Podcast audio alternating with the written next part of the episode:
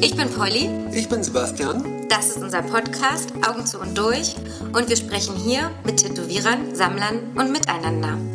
Uns interessiert der Mensch hinter der Tätowierung. Und das ist unsere nächste Folge.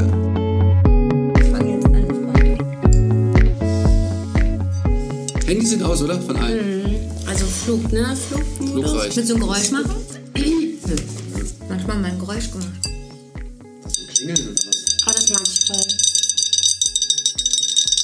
Koji rausholen oder was? Bevor das ein Katzenpodcast wird, stellen wir lieber unsere erste Sammlerin vor. Darüber freue ich mich besonders. Die äh, Journalistin und Redakteurin Mimi. Hallo. Hallo. Hi, Mimi. Hi. Sagen wir deinen ganzen Namen. Ihr dürft gern meinen ganzen Namen. Du heißt Mimi Erhardt. Mimi Erhard. Darunter bist du bekannt. Ja, da unterschreibe ich. Mimi Erhard, genau. Wenn du schon schreiben sagst, dann kannst du ja gleich mal anfangen. Was machst du genau? Genau. Ich schreibe über äh, Sex, Beziehungen, über Liebe. Ich war witzigerweise, was kaum jemand weiß irgendwie oder woran sich kaum jemand erinnert, ich war, glaube ich, ein Jahr ungefähr Kolumnistin fürs Tätowiermagazin. Wusste ich. Ja, das, äh, das hat sehr viel Spaß gemacht, aber nach einem Jahr sind mir dann echt die Themen ausgegangen irgendwie. Und äh, dann habe ich ähm, ja, schweren Herzens äh, auf Wiedersehen gesagt. Und ähm, Warte, was war da der, ähm, was war da der Antrieb? Also man, also Tattoo, Tätowierung. Tattoo und Sex, Schrägstrich, Beziehung zusammenzukriegen? Nee. nee, generell Tätowierung. Also äh, das war für mich echt mal eine schöne Abwechslung. Also äh, über... Convention-Berichte. Nee, eben nicht. Künstlerporträts. Eben nicht. Nein, ich habe über meine persönlichen ähm, Erfahrungen mit der Tätowierwelt geschrieben. Also zum Beispiel über mein Arschgeweih, das meine erste Tätowierung war. Ich sage ja lieber Steiß-Tattoo, aber äh, ja, ist es ja. Naja, gut. Ähm, meins ist auch sehr besonders. Oh, das, das muss ich mir jetzt schon aufschreiben, wenn du das gleich erzählst. Ja, ich habe ich hab wirklich das besonderste und martialischste Arschgeweih, das jemals auf einen Frauenarsch tätowiert wurde. Ja, das bin ich.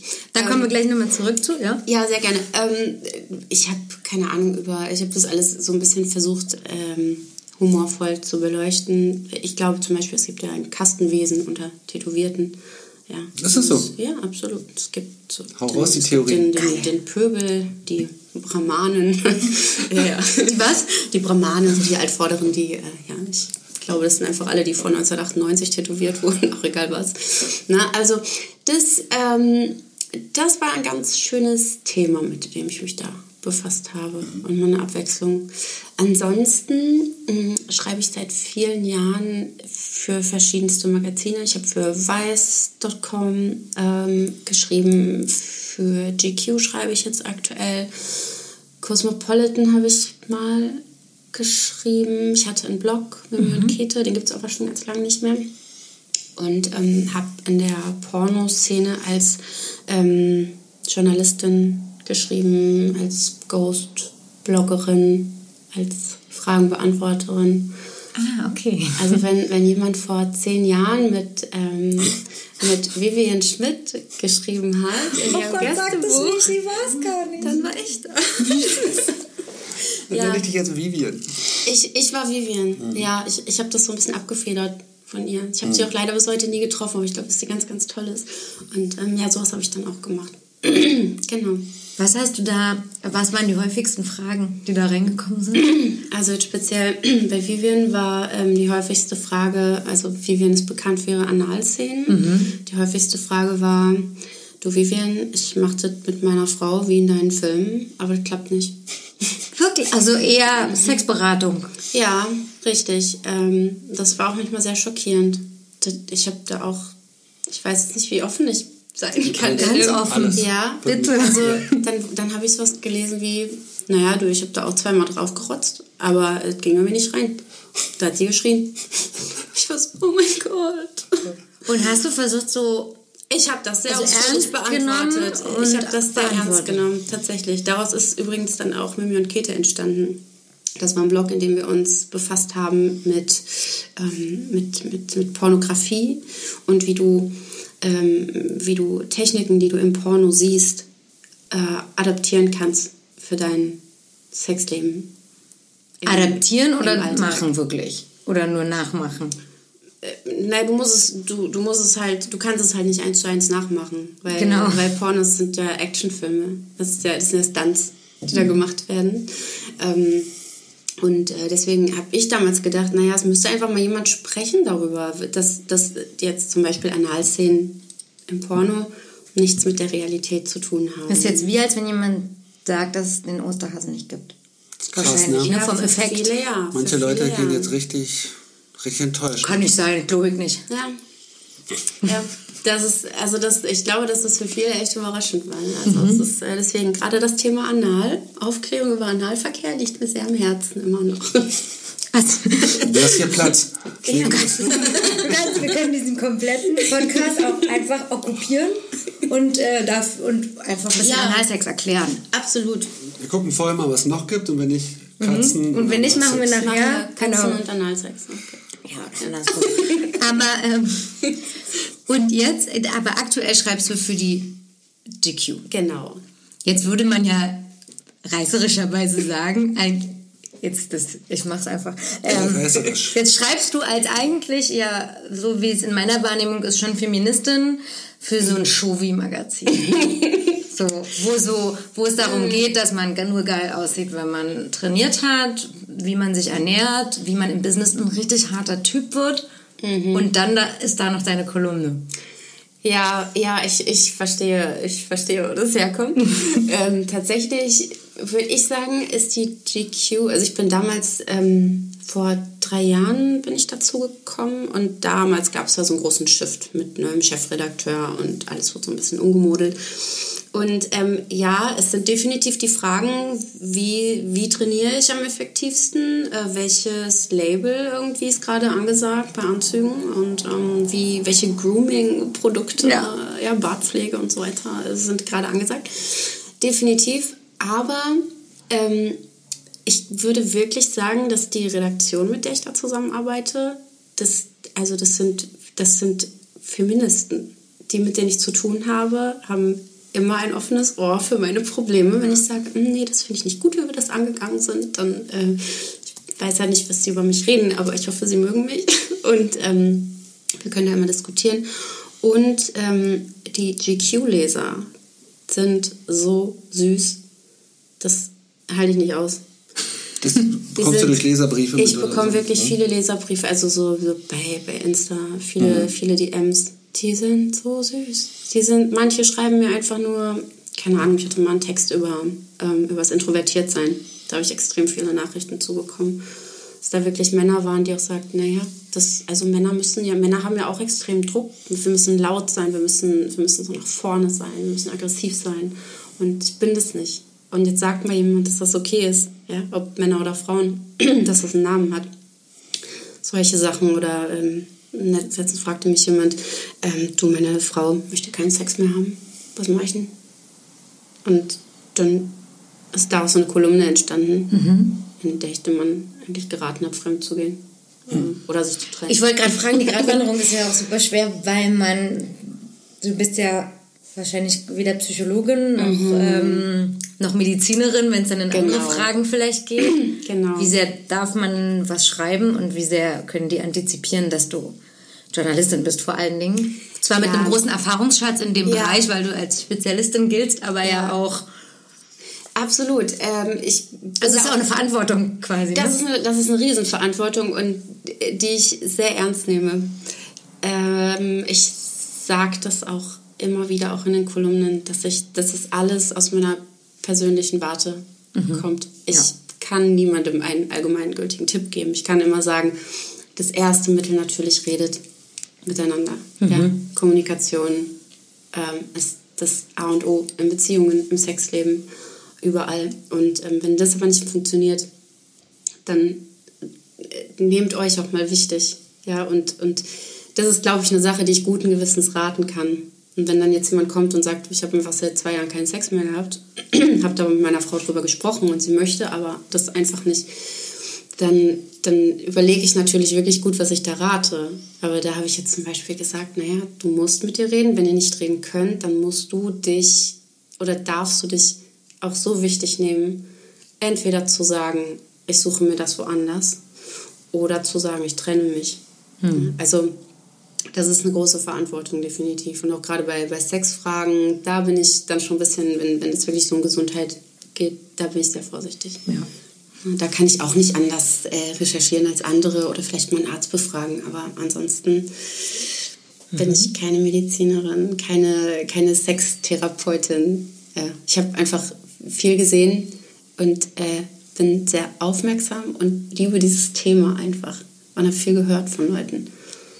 Ja. Ich finde es ja auch wichtig, dass so dieser Zwischenraum mal gefüllt ist, weil zwischen zur Sextherapie zu gehen und so eine Alltagsprobleme zu haben, da gibt es ja noch einen Zwischenraum und den muss ja nicht, muss ja nicht ständig Therapeuten füllen. Nee, es ist ja wahrscheinlich auch wie ein Schreiben mit einer vermeintlichen Freundin, Ja, ja, das die einem ein schon in anderen Kolumnen was weitergegeben hat und die ich jetzt Ja, ja. persönlich nochmal fragen kann. Wahrscheinlich so. Total, das ist. Dr. äh, Sommer für Erwachsene. Genau, Dr. Sommer für Also, Erwachsene. wir- so fühle ich mich. ne, so manchmal. Aber ich finde das schön, ich mag das gerne. Total. Also, weil ich merke bei, ähm, gerade bei Männern, dass, dass es einfach vielen schwerfällt, diese Themen anzusprechen. Als Mhm. erwachsener Mann zu sagen, ich habe da mal eine Frage, wie das funktioniert.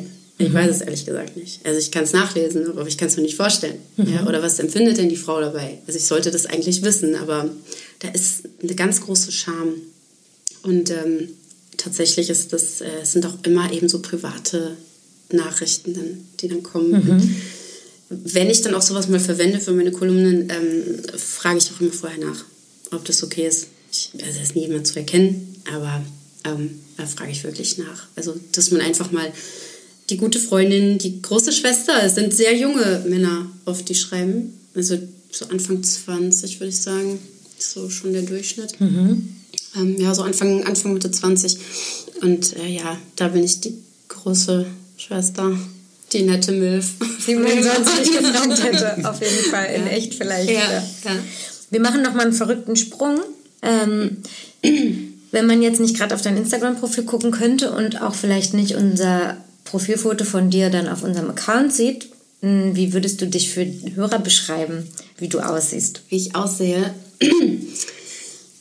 ähm, warte. ich bin klein. Das überrascht die meisten. Ich weiß nicht warum, aber viele denken, ich bin 1,80.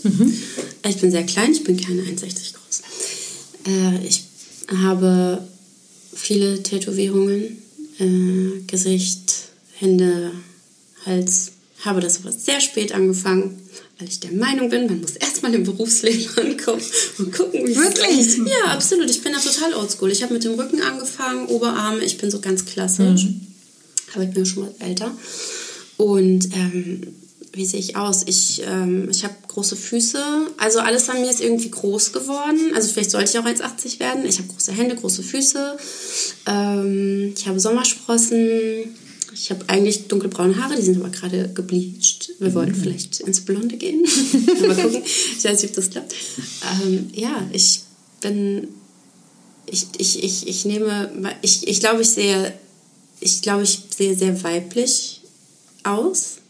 Aber gefühlt bin ich eine Mischung aus so einem pubertierenden Schulverlierer, einem Mädchen mit äh, Daddy-Issues und Vin Diesel. So würde ich meine Selbstwahrnehmung beschreiben. Das Das wollte ich vorhin nicht fragen, aber das ist natürlich, Das ist natürlich- eine sehr ausführliche Antwort. Ich habe sofort ein Bild, also ein bisschen eigenartiges Bild, was ich auch brauche. Ja, aber das finde passt. ich auch gut. Ja, das Und ja, Vin Diesel. passt. Und Vin Diesel. Für mich sehr, sehr zu Vin Diesel. Wenn du sagst, du hast wirklich spät angefangen, dann hast du, also wie alt warst du, als du dein erstes Tattoo hast machen lassen und kannst du dich noch erinnern und das beschreiben? Ja, also äh, generell habe ich relativ naja, früh angefangen, mit 17 habe ich meine erste Tätowierung bekommen. Mit Muttischein. Ja, die ist dabei gewesen. Mhm, genau. Ähm, das war meine Steißtätowierung. ja. Kommen wir gleich dazu. Sehr Ähm, gut. Das war mein erstes und ich, das, ja, das war nicht so schmerzhaft, wie es alle mal denken. Alle, die ich kenne, äh, haben die Erfahrung gemacht, dass, dass der Rücken sehr weh tut. Das, ich kannte halt nichts anderes. Das war für mich okay, es war nicht angenehm. Aber ja, das habe ich dann durchgezogen. Da war ich 17. Wie viele Genau. Stunden ging das? Mit, Was eine lange Sitzung, oder? Ja, das war relativ, das war so zwei, drei Stunden. Gut. Und du sagst, also was ist an diesem Arschgeweih? Warum sagt man nicht Arschgeweih? Du sagst, ist das ein feministisches Thema, dass du nicht Arschgeweih sagst? Nee. Nein, ich finde, das klingt so respektlos. Okay, Steiß-Tattoo. Steiß-Tattoo oder Steiß-Tätowierung, ja. Warum ist es das martialischste Steiß-Tattoo, was man haben kann? Es ist einfach, so- also, das ist so wahnsinnig groß und hässlich. Also, keiner weiß auch richtig, was es darstellen soll. Ich bin halt damals zu diesem Tätowierer gegangen. Ich weiß auch nicht mehr, wie der hieß. Wo? In Recklinghausen. er hieß Thomas. Das weiß ich noch, mehr weiß ich nicht. Und dass er Österreicher war. Ja, mehr, äh, ich weiß auch nicht mehr, wie das Also wenn er es hört, dann weiß er es jetzt, aber dass er gemeint ist. Ja, Aus aber das, Thomas aber das Recklinghausen, ist, der Österreicher das war. ist völlig, ich glaube, das ist völlig okay. Das ist auch Ja. wirklich sehr lange her. Mm. Und der sagte damals zu mir, ich bin halt hingegangen, ich habe mich also kaum in dieses Tattoo-Studio rein- reingetraut. Ja, ich habe so eine Angst davor gehabt. Warst du mit deiner Mutter da? Nee. Äh, ja. Ja. Ja, die ist, vorher war ich alleine, da habe ich meinen Bruder mitgenommen. Mhm. Dann haben wir das besprochen. Ich brauchte irgendwie ein bisschen Verstärkung. Und zum Tätowieren ist meine Mama da mitgekommen. Ach, das gab einen Besprechungstermin. Ja, denn da habe ich gefragt, ob äh, in der Farbe Autolack enthalten ist. Weil man das ja immer hört. Also so forsch war ich dann doch, als ich da war und habe gesagt, ich würde bitte gerne ein Zertifikat sehen, auf dem steht, dass da kein Autolack enthalten ist und dass die auch abgenommen sind hier vom Gesundheitsamt. Wirklich? Mit ja, 17? Ja, da war ich dann doch sehr forsch. Mhm. Mal die Reaktion des Tätowierers. Oh, der hat richtig gedacht, Alter. Ja, der hat sich bestimmt gefreut. richtig gefreut, mich Ja. zu sehen. Ja, habe mir dann aber ein Zertifikat gezeigt, dann war das für mich auch okay.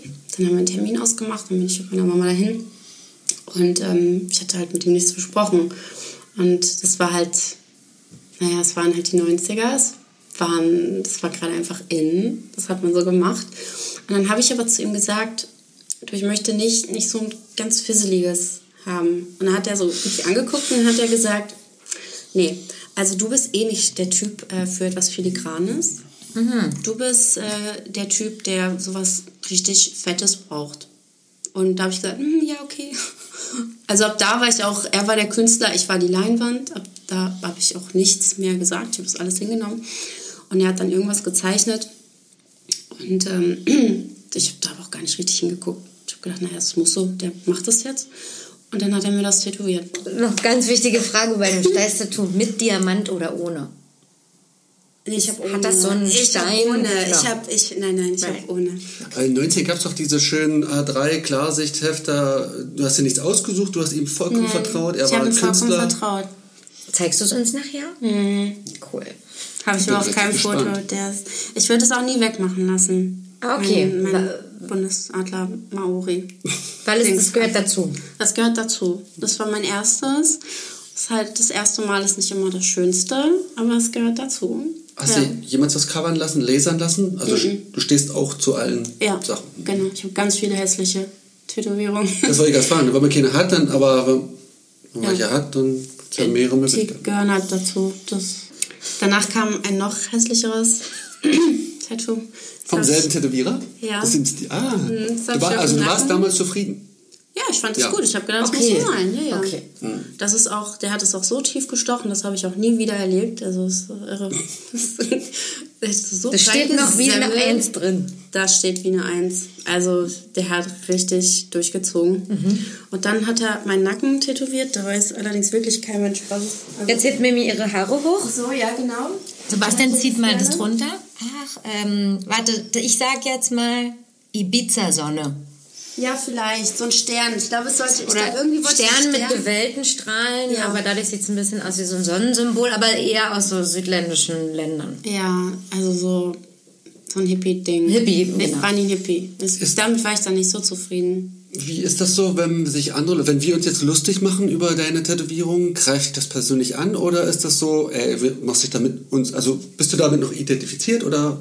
Nein, da, da können wir gerne das, Vom das, Leder ziehen. Ja, absolut. Das ist ein Schwank aus meinem Leben. Da stehe ich zu. das ist halt hässlich, ne? Aber ähm, die 90er waren halt hässlich.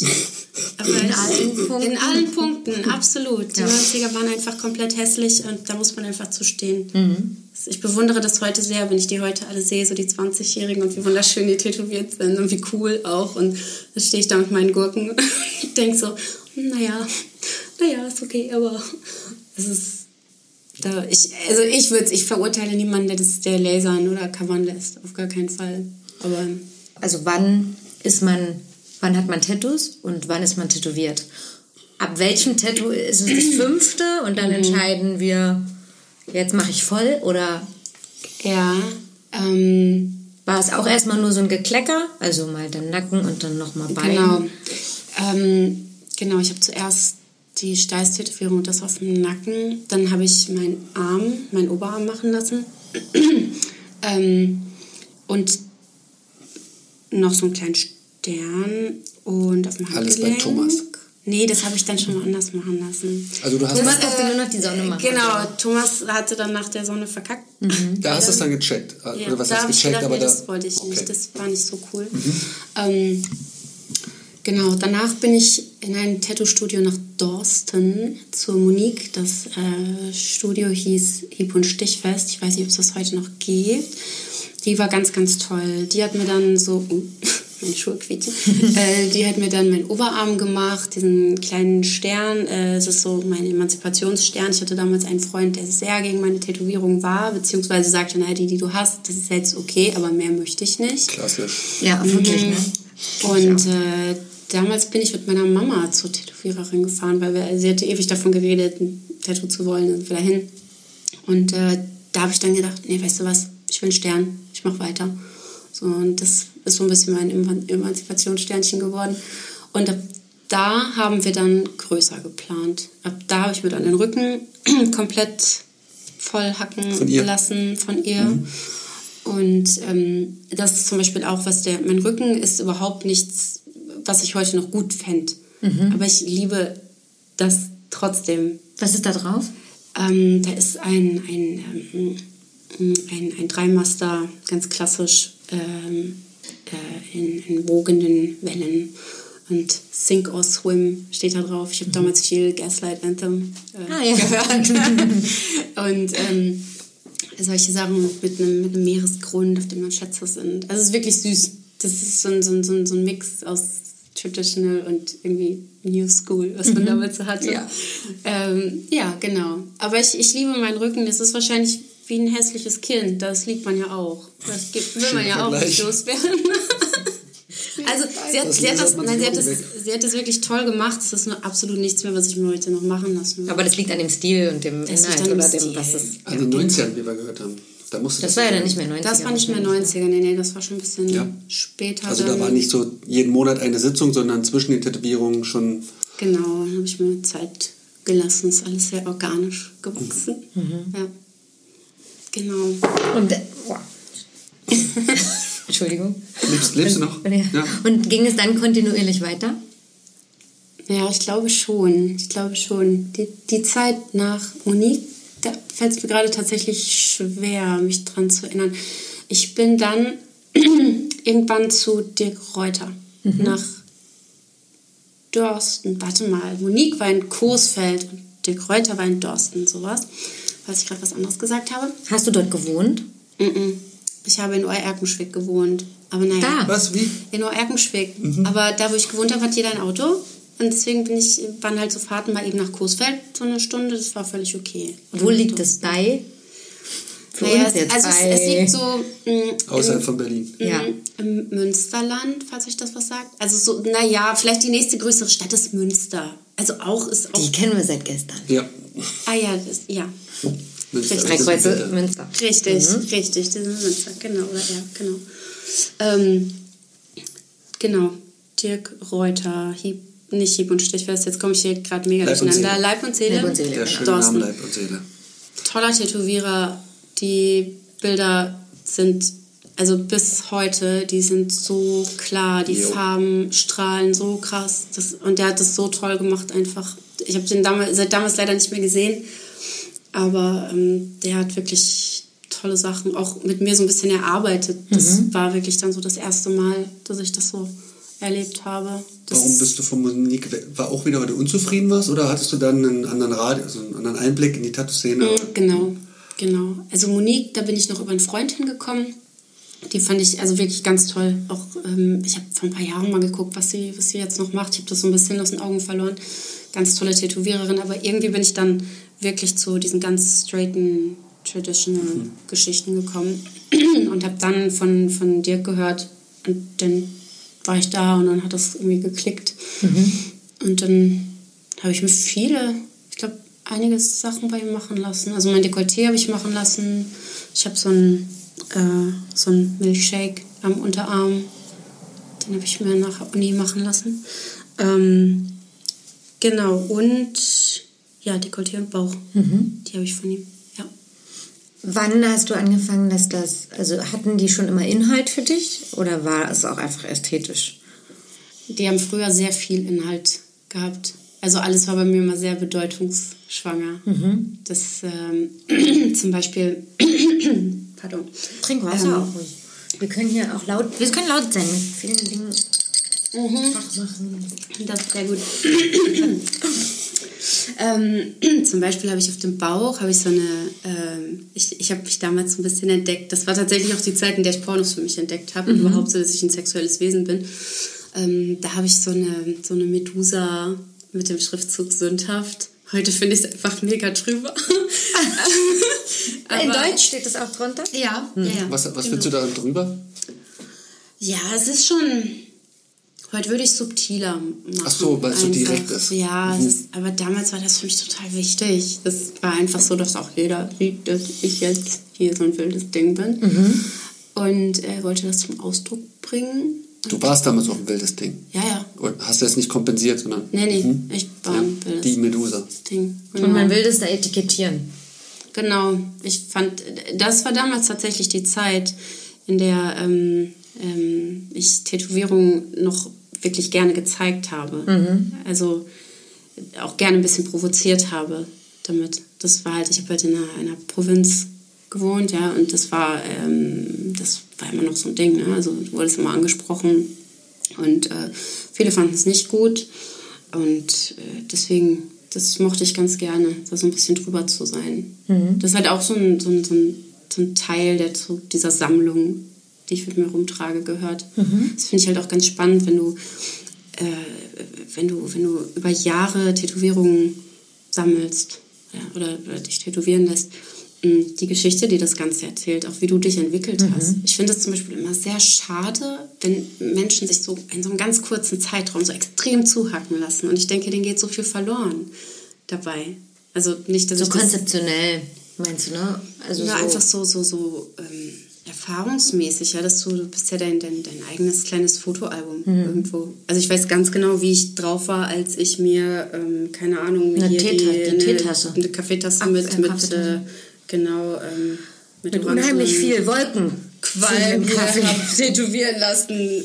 Na, das, mm, also jeder, wie er möchte. Hat das jetzt ein Meaning? Klar, dass es draußen nur Kännchen gibt. Das kommt noch. Das, das will ich unbedingt haben.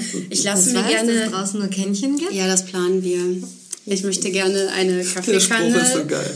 äh, haben und äh, es gibt, ich weiß nicht, ob das hier auch so ist, aber bei uns im Ruhrgebiet ist das so, wenn du ähm, im Sommer draußen in äh, irgende- irgendeine Gastronomie aufsuchst, ja, mit einem Biergarten oder so und du bestellst dir einen Kaffee, dann gibt es meistens die Ansage, dass sie keine Tassen Kaffee draußen servieren, sondern nur Kännchen.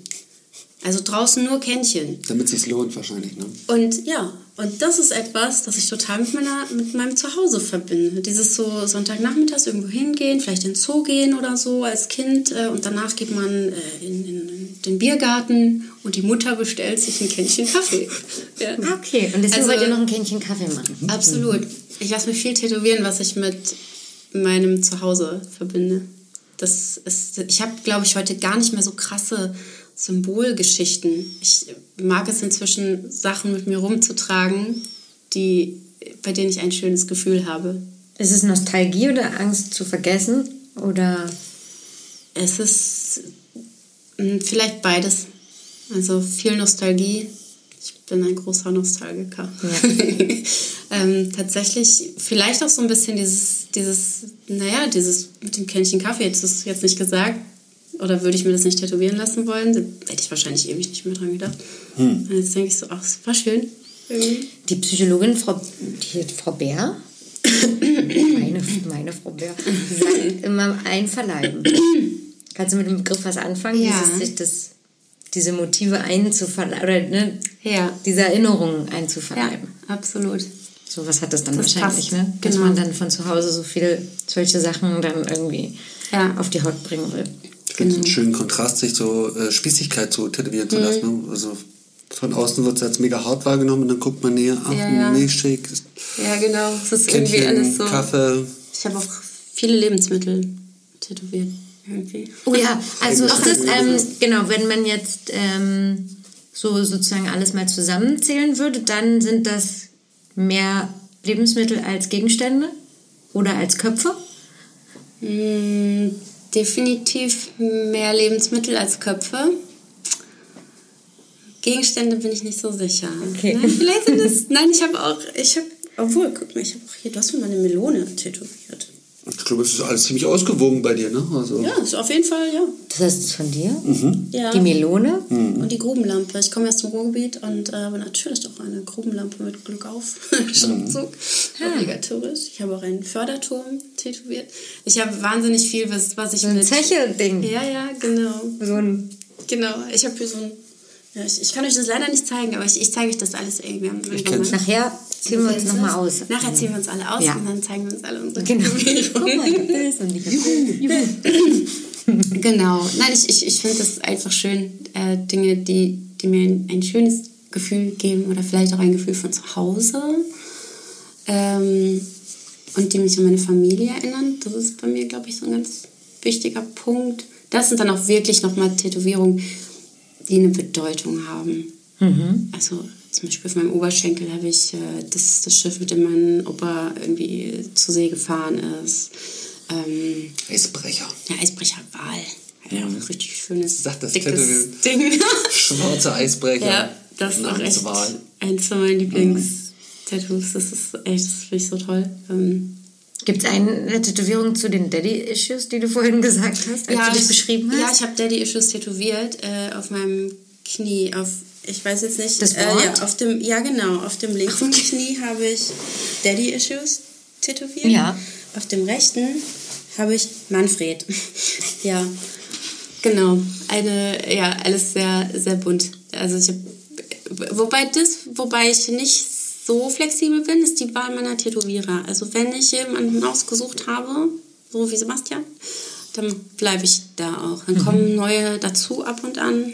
Aber ich bin, so sehr ich Tätowierungen und vielleicht auch Erinnerungen sammle, so wenig mag ich dieses, dieses Tätowierer-Sammeln, was ich häufig beobachte, dass man, dass irgendwer gerade besonders angesagt ist. Also fliegt man dahin und lässt sich da tätowieren und hat aber gar keine Beziehung zum Beispiel dazu, sondern geht da halt hin, man hat den Termin, es wird gemacht, es ist alles okay und man fliegt wieder nach Hause.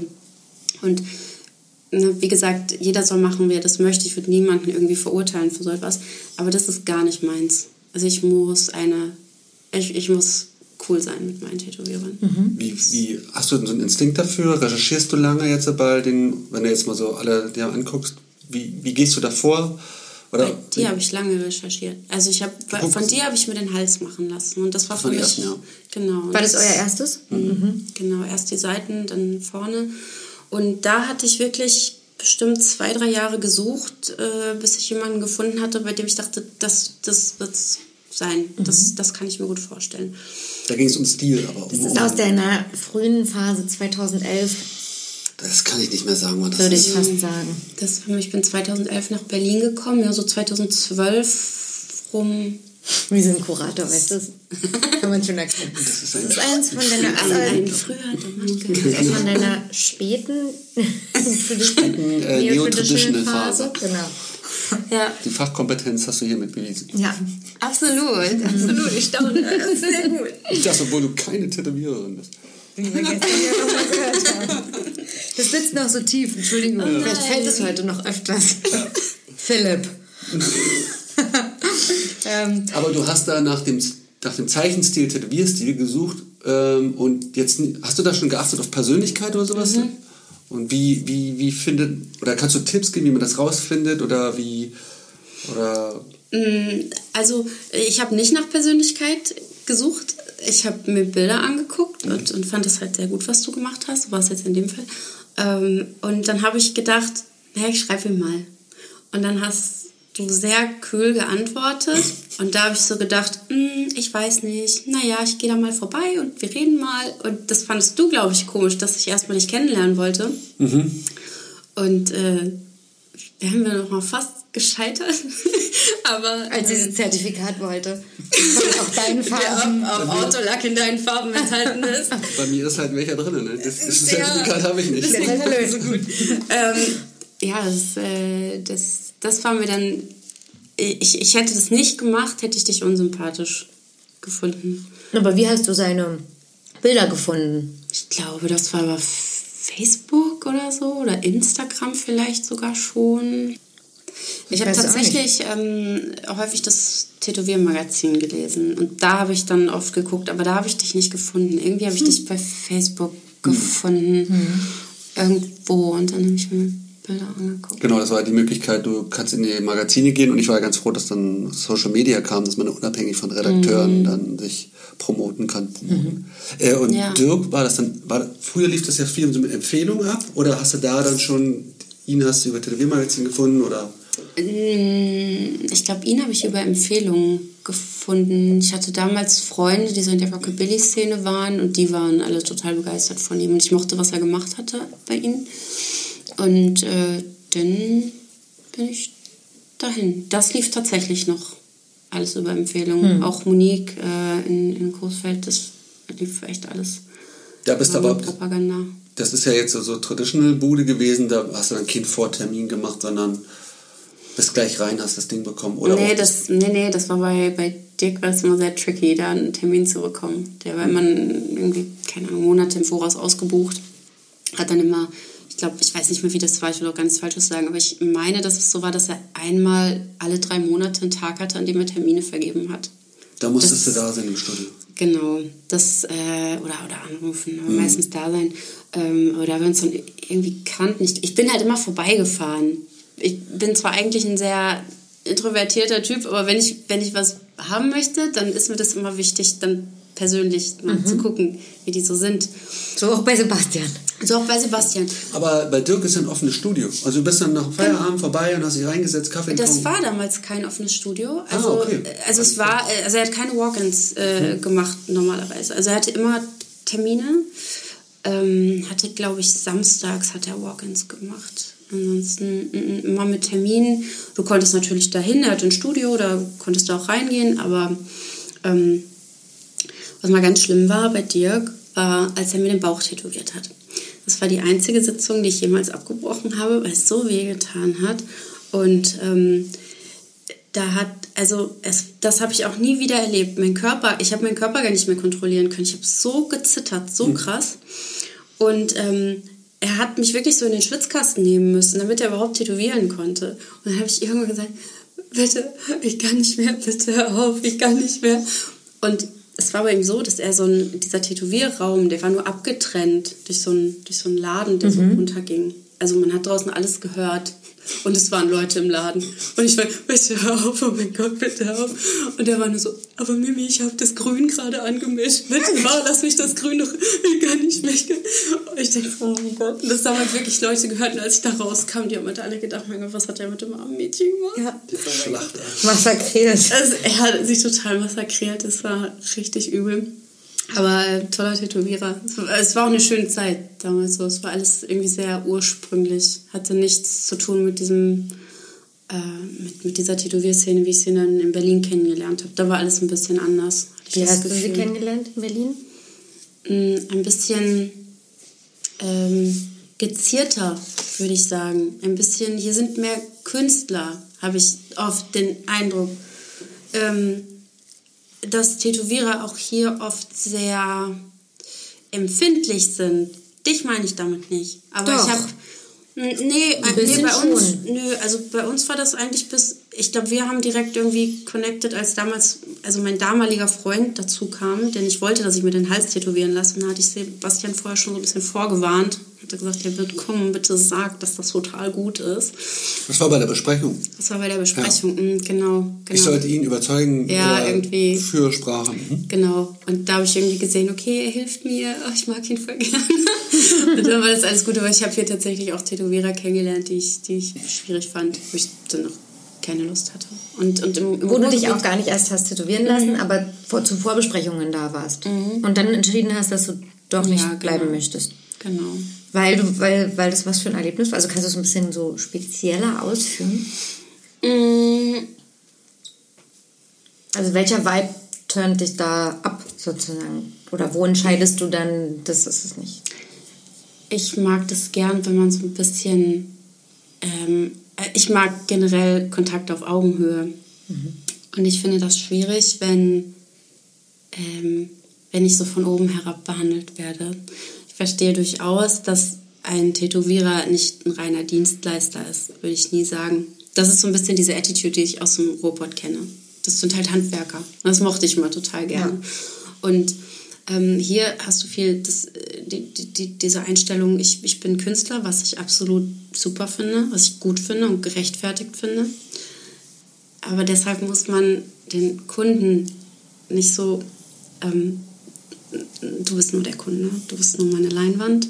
Und das habe ich hier bei einem gehabt, ich weiß nicht mal mehr den Namen tatsächlich. Äh, war aber irgendwas sehr gehyptes. Ja, war, aber, war, war irgendwas sehr gehypt. Ich weiß nicht mehr, wie er Egal. hieß. Ähm, Nee, ist äh, nicht das, egal. nee, ich, das, das würde ich auch nie sagen. Der, der hat mir auch gar nichts getan. Aber da hatte ich einfach keine Lust. Ja. Da habe ich gedacht, nö. Ich, also ich möchte hier nicht der Bittsteller sein. Also wir können das cool zusammen machen. Ne? Und oder auch Erfahrungen meiner, meiner Freundin, die auch wirklich zur Besprechung da waren, auch in Studios hier in Berlin, gesagt haben, "Mm, auf gar keinen Fall, mache ich nicht. Ähm, ja, das finde ich dann schade. Ich mag das auf, auf Augenhöhe. Also ich respektiere das extrem, wenn jemand diese Kunst beherrscht. Aber letzten Endes trage ich es ja mit mir herum am Ende. Und dann, finde ich, muss man irgendwie so ein bisschen, das, das muss einfach Teamwork sein. Das machen wir zusammen. Geht ihr oben zusammen. Ansonsten bist du Ja, das sehen aber nicht alle so. Ja. Ja, aber jetzt mal ernst, ähm, das siehst du ja auch nicht immer so. Also ja, aber man muss ja. du möchtest auch kein, nicht jetzt in Tiefgänze irgendwelche Motivanpassungen machen, Farbkonzepte komplett verwerfen. Ja, es geht ja um, um Augenhöhe, also es geht um 50-50. Also ich habe ja dann als Tätowierer auch das Recht zu sagen, nee, bis hierhin und Mhm. das räume ich dir auch ein. Und dann kannst du natürlich auch mal so ein bisschen Das finde ich aber auch wichtig, Ja, dass, dass der Tätowierer kommt. auch sagt, das möchte ich nicht oder das finde ich nicht gut. Ähm, das finde ich ein totales ähm, Qualitätsmerkmal, wenn ein Tätowierer mir auch sagt, das würde ich, das würde ich jedem anderen tätowieren, aber dir nicht, weil du wirst damit unglücklich sein oder ne. Einfach schon, manchmal ist es auch so, dass man, die Leute kommen und haben eine Idee und denken, das ist das brandheiße Ding und du hast es aber schon seit einem Jahr beobachtet, dass das schon mehrere haben und dass man einfach diese, das aufklärt. So, du hast es wahrscheinlich unterbewusst irgendwo gesehen und es ist nicht so individuell, wie du denkst, aber wenn du was Individuell- Individuelles haben willst, lass uns da was entwickeln. So, Ja, so einfach, weil das keine Fachleute sind. genau. Also ich kann mich erinnern, dass ich auch mal mir einen 8-Ball mit Flammen und Schwalben und Würfeln tätowieren lassen, wo dann der Tätowierer auch meinte, naja, ist jetzt nicht so. Und ich froh bin, dass das halt nicht so ein kitschiger Ja. New School-Kram ist. Ähm, Ja, lustig, ne? Bei, beim New School ist es dann nicht anerkannt, das dann irgendwann zu machen, weil es schon so viele haben. Aber beim Old School ähm, würde ja keiner sagen, ich wollte es dir nicht sagen, aber ein Schiff haben echt viele. Das ist der Vorteil. Ja, Weil ja ja, ein Schiff? ja. Beim Traditional willst du natürlich das Schiff und den Anker und die. Ja, beim New School war, glaube ich, noch Beim Innovation. New School wichtig. war Innovation wichtig Ja, und äh, individuell zu sein und sowas. Tusche mit Augen hatten wir schon. Oh ja. Das habe ich aber gar nicht, solche New School-Sachen. Hab ich auch nicht. Nee, ne? Bist du bist ja im Ruhrpott gewesen. Aber ich war auch äh, Rockabilly gefährdet. Gefährdet. Gefährdet? Ja, ich war auch schon Rockabilly gefährdet. Also ich war, wahrscheinlich hätte man, würde man sagen, Rockabilly. Aber ich, genau, ich war auch kurz vor Cupcake und Würfel und Pin-Up und so weiter. Hast du irgendwo Cupcake? Nee, ich habe nur diesen... Nee, die Eis äh, Milkshake. Der sieht auch schon sehr traditional-mäßig aus, der Becher, finde ich. Ja. Der ist... Äh, Ich meine jetzt wirklich quietschy. Mit diesem ähm, blurry Hintergrund, wo der Ja. Hintergrund dann freigelassene Sterne hat, die dann weiß geblieben sind oder so. Definitiv der Vorteil vom Traditional. Ist, wenn du dich daran hältst, dann ist zeitlos, ist ja irgendwie so ein langweiliges Wort, aber so, so ein bisschen eine Stilsicherheit. das stimmt. Da sieht halt auch Milchshake knackig aus, ne? Absolut, der ja. ist auch mega knackig. Auf jeden Fall. Wie würdest du jetzt, ähm, oder hast du jetzt auch, jetzt nochmal nach Sebastian, neue Tätowierer für dich entdeckt, zu denen du, oder Tätowiererinnen, zu denen du gehen möchtest? Mhm. Ähm, oder gibt es so, gibt's noch was auf deiner Uhr, wo du hin willst? Ähm, auf meiner Uhr, lange Zeit hatte ich ähm, Angelique Hautkamp. Mhm. Äh, die die finde ich toll, seit Jahren. Da weiß ich aber gar nicht mehr, wie ich das bei mir wirklich einbauen könnte. Aber die fand ich immer ganz toll. Ansonsten bin ich über Instagram vor drei Jahren bei Patrick Bates gelandet. European Sun 420, glaube ich, bei Instagram. Mhm. Der nur so, so Stick-and-Poke-Sachen ähm, macht. Mhm. Und ähm, da habe ich damals erfahren, dass er bei AK war und da tätowiert hat. Und habe ihm geschrieben, ob er kurzfristig einen Termin frei hat. Und dann sagt er, ja, komm vorbei. Ich habe so Angst gehabt. Ich habe Lolo, meine beste Freundin, mitgenommen. Und dann sind wir da zusammen hin. Patrick ist ähm, riesengroß. Der war früher mal professioneller Basketballspieler. Der ist riesengroß einfach. Und der stand da und ich habe mir bald direkt die Hose gemacht weil ich so eingeschüchtert war von dieser Erscheinung und weil ich auch so Angst davor hatte von diesem, vor diesem Stick and Poke. Das war was, was ich unbedingt machen wollte. Es ging mir ganz um, die, um, um, um, Bilder oder darum, was ich machen lasse. Ich wollte das ausprobieren unbedingt. Das Obwohl du ja jetzt sozusagen schon da ganz viel tätowiert, stark tätowiert warst. Genau, aber das wollte ich machen und äh, da hat er mich sowas von angefixt vor, vor ein paar Jahren. Das, ja, genau, vor drei Jahren war das. Ähm, wir haben dann da gesessen und er fragte nur so, ähm, also man muss dazu sagen, er sieht auch sehr gut aus und dann hat es war so heiß und hat er sich sein Shirt ausgezogen und ich habe nur gedacht, oh mein Gott, was? Puh, ich bin überfordert. Und er fragte so ganz lieb, hast du Angst? Ich so, mm, ja, ein bisschen horny auch, aber... Hast du gesagt, du hast? Nein, das habe ich mir verknüpft. Heute weiß er es, aber weiß ja, heute, wir sind inzwischen sind wir so ein bisschen befreundet. Äh, oder ja, wir sind befreundet, glaube ich, kann man, kann man sagen. Ähm, heute weiß er das. Aber ich war damals, es war ein, ähm, ein, ein, ein, ein, Feuerwerk sämtlicher Emotionen, das an mir abging. ähm, dann habe ich aber gesagt, ich habe wirklich Angst vor diesem Gefühl. Ich weiß nicht, wie das ist. Ich stelle mir das ganz schrecklich vor. Und dann sagte er, nee, ich mache das ganz vorsichtig.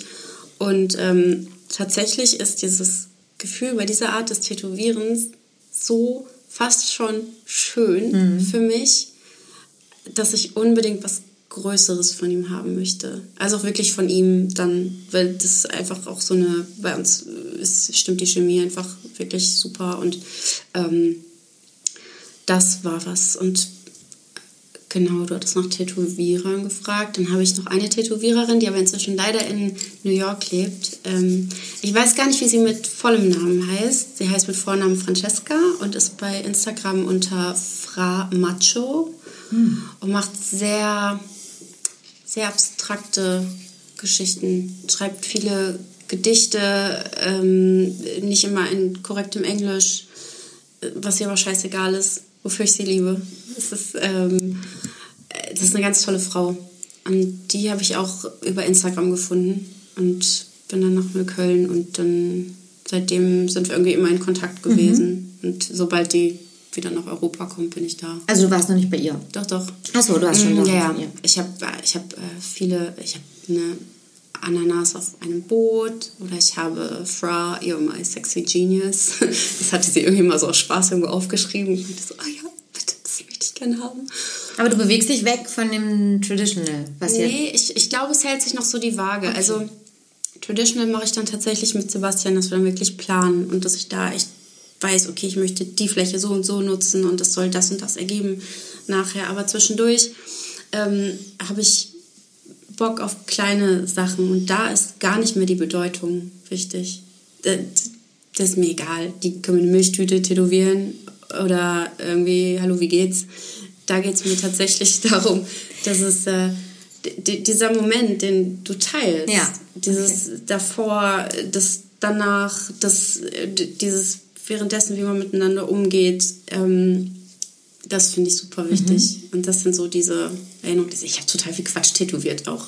Also echt, letztens habe ich mir eine Badewanne tätowieren lassen. Warum müsste ich eine Badewanne tätowieren? Das sind ja alles Linienarbeiten oder, oder, oder Buchstaben und so, da kann man das ja auch wahrnehmen. Ne? Wenn du jetzt eine Vier-Stunden-Sitzung hast, dann nimmst du halt nur Schmerz wahr und Ja. da hast du irgendwie auch Spaß. Also kann ich mir vorstellen, Spaß an dem. Oder kenne ich von meinen kurzen Tätowierungen oder was, wie sagst du, Sticks? Stick and Poke, Stick and Tätowierung. Poke, ja. Das ist Poke. genau so ein, ein überschaubares Schmerzerlebnis und der Rest ist wahrnehmbar. Was findest du daran, also was mein- du meintest vorhin, dass das fast schön ist? Mhm. Was findest also ich habe nur eins, ich kann mich jetzt auch nicht so gut erinnern, wie ich es fand. Es war einfach aufregend und ganz kurzweilig. Ja. Bei dir im Jatten das. Im Jatten. ähm, und also genau, aber du, für dich unterscheidet sich der Schmerz jetzt mal unabhängig von der Länge, dass das eine vier Stunden und das andere nur eine halbe geht. Aber es ist ein anderes Gefühl für dich. Vom, Ja, absolut. Das ist ja, wenn du, wenn du ähm, mit einer Maschine tätowiert wirst, habe ich immer das Gefühl, das ist immer so ein bisschen wie aufgeschlitzt werden. Ja, Es ist ja, alle reden ja immer von der, die Tätowiernadel, die man ja einfach nicht kennenlernt. Das ist ja einfach dieses Aufritzen. Ähm, Ich finde aus, das ist wie ein Skalpell. Wie ein So Skalpell. Outline ist wie Mhm. ein Skalpell. Genau. Und beim, wenn, wenn, wenn er das halt eben mit der Hand sticht, ist das halt so, ich weiß nicht, ob, ähm, ob jemand von euch früher mal ähm, genäht oder gestickt hat. Ja, also ich habe das auch noch von meiner Oma beigebracht bekommen. Ne? Also ich kann nicht nähen, weil ich der totale Dorsch bin sowas, aber ich Dorsch. konnte auf jeden Fall sticken. Und dieses, dieser Moment, wenn du mit der Nadel durch den Stoff piekst, Wo es ein bisschen Widerstand dieses gibt. Pack. Ja. Also, ich mag das irgendwie total. Also, das soll mir auch bitte nicht zu sehr wehtun. Ne? Also, das, da stehe ich jetzt nicht drauf. Aber ähm, die, die, diesen kleinen Moment, das, ich, irgendwie mag ich das. Irgendwie finde ich das so, so sympathisch. Kann man das so beschreiben. Ähm, ja. Hast du überlegt, das mal selber bei dir zu machen? Weil das bietet sich ja an, ist ja sehr überschaubar, wenn man das so sieht. Ich kann mir nicht mal selber die Beine waxen. das finde ich nicht. Traust dir also nicht einen ähm, Rechtschreibfehler auf dem Oberschenkel selber. Hast du ähm, bei Sarah Kaltenhäuser, bei dem Podcast, den wir mit ihr schon hatten, Ja. da hat sie beschrieben, dass es, und es ist bei mir so nachhaltig im Kopf geblieben, dass sie sich heute, jetzt zumindest in der Phase jetzt, ist ja noch nicht so lange her, dass wir den aufgenommen haben, aber ähm, im Moment ist es so geht, dass sie in den Spiegel guckt und nicht mehr so davon überzeugt ist, so stark tätowiert zu sein. Mhm. Ich merke es gar nicht mehr. Okay. Ich empfinde mich gar nicht als stark tätowiert. Also, eigentlich. Wir hatten das damals, als wir die, ähm, ich habe so kleine Sternchen an den Augen, als wir das gemacht haben, da wurde ich von einem Freund von Sven Losinski, ähm, äh, auch Tätowierer. Äh, Grüße. ähm, der, mit dem bin ich damals rausgegangen und der fragte mich, ähm, ja, das ist schon seltsam, oder? Also wenn man dann im Gesicht die erste Tätowierung hat, das ist schon ein komisches Gefühl, oder? Also dort hast du es machen lassen. Nee, nee, Nee, ich habe es für Sebastian machen lassen. So. Genau, und bin an dem Abend äh, aber mit Sven was trinken gegangen. Mhm. Und dann fragte er das und dann habe ich gesagt, habe ich drüber nachgedacht kurz und dachte, nee, also ich habe jetzt das Gefühl, dass das ist jetzt da, wo es sein soll. Also ich habe nicht das Gefühl, da ist was drauf tätowiert worden, eher da ist was frei gekratzt worden. Mhm. Und ich glaube, mit jeder weiteren Tätowierung empfinde ich mich mehr als ich selbst. Und deswegen merke ich das gar nicht. Also ich merke nicht, dass irgendetwas auf mir drauf ist, was andere bemerken könnten tatsächlich. Also mir wird das halt manchmal in der Bahn bewusst, wenn Leute irgendwie gucken oder so oder auf die Hände gucken oder ins Gesicht. Ähm, aber tatsächlich stehe ich, das ist aber genauso, wie ich meine Sommersprossen nicht wahrnehme. Das, ich glaube, vielleicht kommt man irgendwann an den Punkt. Du hast es damals auch beim Spiegel auch genau gesagt, so, das ist jetzt, ist es da. Also endlich ist es da. Das war nicht so, ich gewöhne mich dran, sondern tat, wie so dieses Freikratzen finde ich einen schönen Vergleich. So, das, Weil ich mir auch im Kopf gemacht habe, so, oh, was. Schminken, Gesichtstätowierung, oh, bist du dir sicher? Und, ähm, aber beim Stencil, das hat ja ewig gedauert, diese Sterne Genau. anzu, wie machen wir die, mit welchen, wie schräg sind die und so. Genau. Ähm, aber an irgendeinem Punkt hatten wir es dann und dann kam auch so eine Selbstsicherheit, wo ich dann dachte, naja, okay, alles klar. Genau. Das kann ich machen oder das kann ich verantworten. Ja, genau. Soll das weitergehen? Im Gesicht? Hm, weiß ich noch nicht. Was ich gerne möchte, sind, äh, sind so drei Lucky Dots irgendwie. Die soll, habe ich mit, mit Patrick irgendwann mal ausgemacht, dass er mir die macht. Also wie, naja, eigentlich wie, ich habe ja eh schon Sommersprossen. Wie, wie, also einfach wie kleine Punkte, wie dicke Sommersprossen. Da möchte ich hier zwei, also rechts, auf der rechten Wange zwei haben und auf der linken einen. Schwarz oder farbig? Schwarz, glaube ich. Ich bin noch nicht sicher. Vielleicht, vielleicht Zeigt auch genau dunkelbraun. frontal auf deine Backe. Also Wange. Mhm. Genau. Ah, echt? Da möchte ich die haben. Das sollen die sein, glaube ich. Lucky Dots. Ja, genau. Und äh, was anderes, äh, glaube ich, wird nicht zu mir passen. Da, da habe ich keinen. Also diese, diese drei Punkte, die sind gesetzt. Vergessen wir allerdings jedes Mal leider, wenn wir uns sehen. Aber ähm, nee, sonst Gesicht. Mhm. Kommt noch am Körper, kommt jetzt einfach nur sukzessive was dazu, bis es nicht mehr geht. Ja, genau. Schöne. bald erreicht, oder? Hä? Ist ja bald erreicht. Das Nee, ich bin ja, also Rückseite bis auf Rücken ist ja noch komplett so, frei. stimmt. da, haben- da haben wir noch was vor uns. liegst du auf dem Rücken, deswegen. Ich fand das spannend. Gest, äh, gestern bei Philipp dieses, das für den hat der der Körper quasi, ähm, für den ist ja das nur die erste Schicht tätowiert sein. Jetzt kann man ja nochmal über das alles rübergehen. Und dann kann man nochmal über das rübergehen. Ja, ich selbst, ich sammle lieber. Vielleicht, vielleicht werde ich, ich glaube nicht, dass ich jemals so voll werde, dass ich über meine Tätowierung drüber tätowiere. Also Patrick macht das zum Beispiel, der ist komplett dicht gehackt, der ist kaum noch was frei. Und der macht einfach, die sieht man auch zum Teil gar nicht mehr, die neuen Sachen. Also er tätowiert einfach, um was drüber zu tätowieren. Und Aber dein Ziel ist schon eine, eine komplette Sammlung zu haben? Oder wie sieht das aus? Hast du Sachen, wo du sagst, oh nee, das spare ich aus, das tue ich mir nicht an? Oder ist der Bodysuit traditional das Ziel?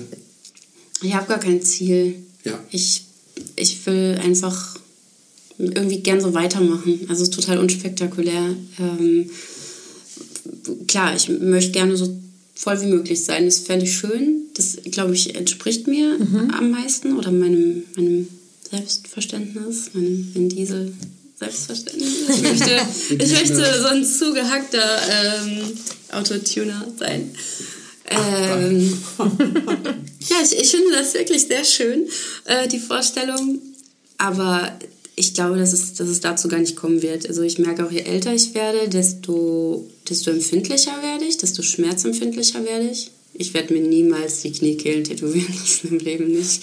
Da schließe ich mich vorher auf gar keinen Fall. Solche Sachen werde ich, ich, ich ach Gott, ich habe letztens überlegt, ob ich mir nicht mal die Füße machen lassen soll. Und da war ich schon so, oh, weiß nicht so genau. Deswegen, ich, ich muss nichts machen. Und alles, was jetzt noch kommt, ist Bonus. Aber war es, glaube ich, nein, ich glaube, die ersten mussten sein, die ersten Tätowierungen, die waren so ein Befreiungsschlag für mich. Und der Rest ist jetzt Bonus. Also war es Abgrenzung äh, von Ja. der Provinz, wie du Damals vorhin ja. gesagt hast? Damals ja. Siehst du, das ist die Frage, die ich stellen würde. Hat das, ein, dass du jetzt nach Berlin gegangen bist, wo ja viele stark tätowiert sind und es jetzt ein bisschen schwierig ist, sich der abzugrenzen, hat es nochmal einen Unterschied gemacht? Also bist du davon gelangweilt? Also, oder weißt du, auf, auf was ich hinaus will? Dieses, sich eben schwer abgrenzen zu können, weil es viele machen? Ist ein Faktor. ich, ich zeige meine Tätowierung halt gar nicht mehr. Also ich äh, habe das früher, als, als ich mh, als ich gerade frisch nach Berlin kam, da hatte ich das tatsächlich so ein bisschen so dieses mit anderen Mädchen konkurrieren, mit anderen stark tätowierten Mädchen konkurrieren, wenn man so auf Conventions war oder so, hm, die hat mehr als ich, die hat coolere Sachen als ich. Pff, seit acht, neun Jahren ist mir das relativ Wumpe. Also seit acht Jahren. Ja, das erste Jahr in Berlin war ich noch ein bisschen, bisschen draufgängerischer. Und danach habe ich es wirklich angefangen, nur noch für mich zu machen. Und äh, das, also ich, ich bedecke mich tatsächlich jetzt gar nicht so bewusst. Aber auch im Sommer wirst du kaum was von hm, meinen Tätowierungen sehen. Irgendwie. Deswegen bin ich da relativ entspannt. Ich muss mich nicht mehr abgrenzen. Ich mache es wirklich für mich.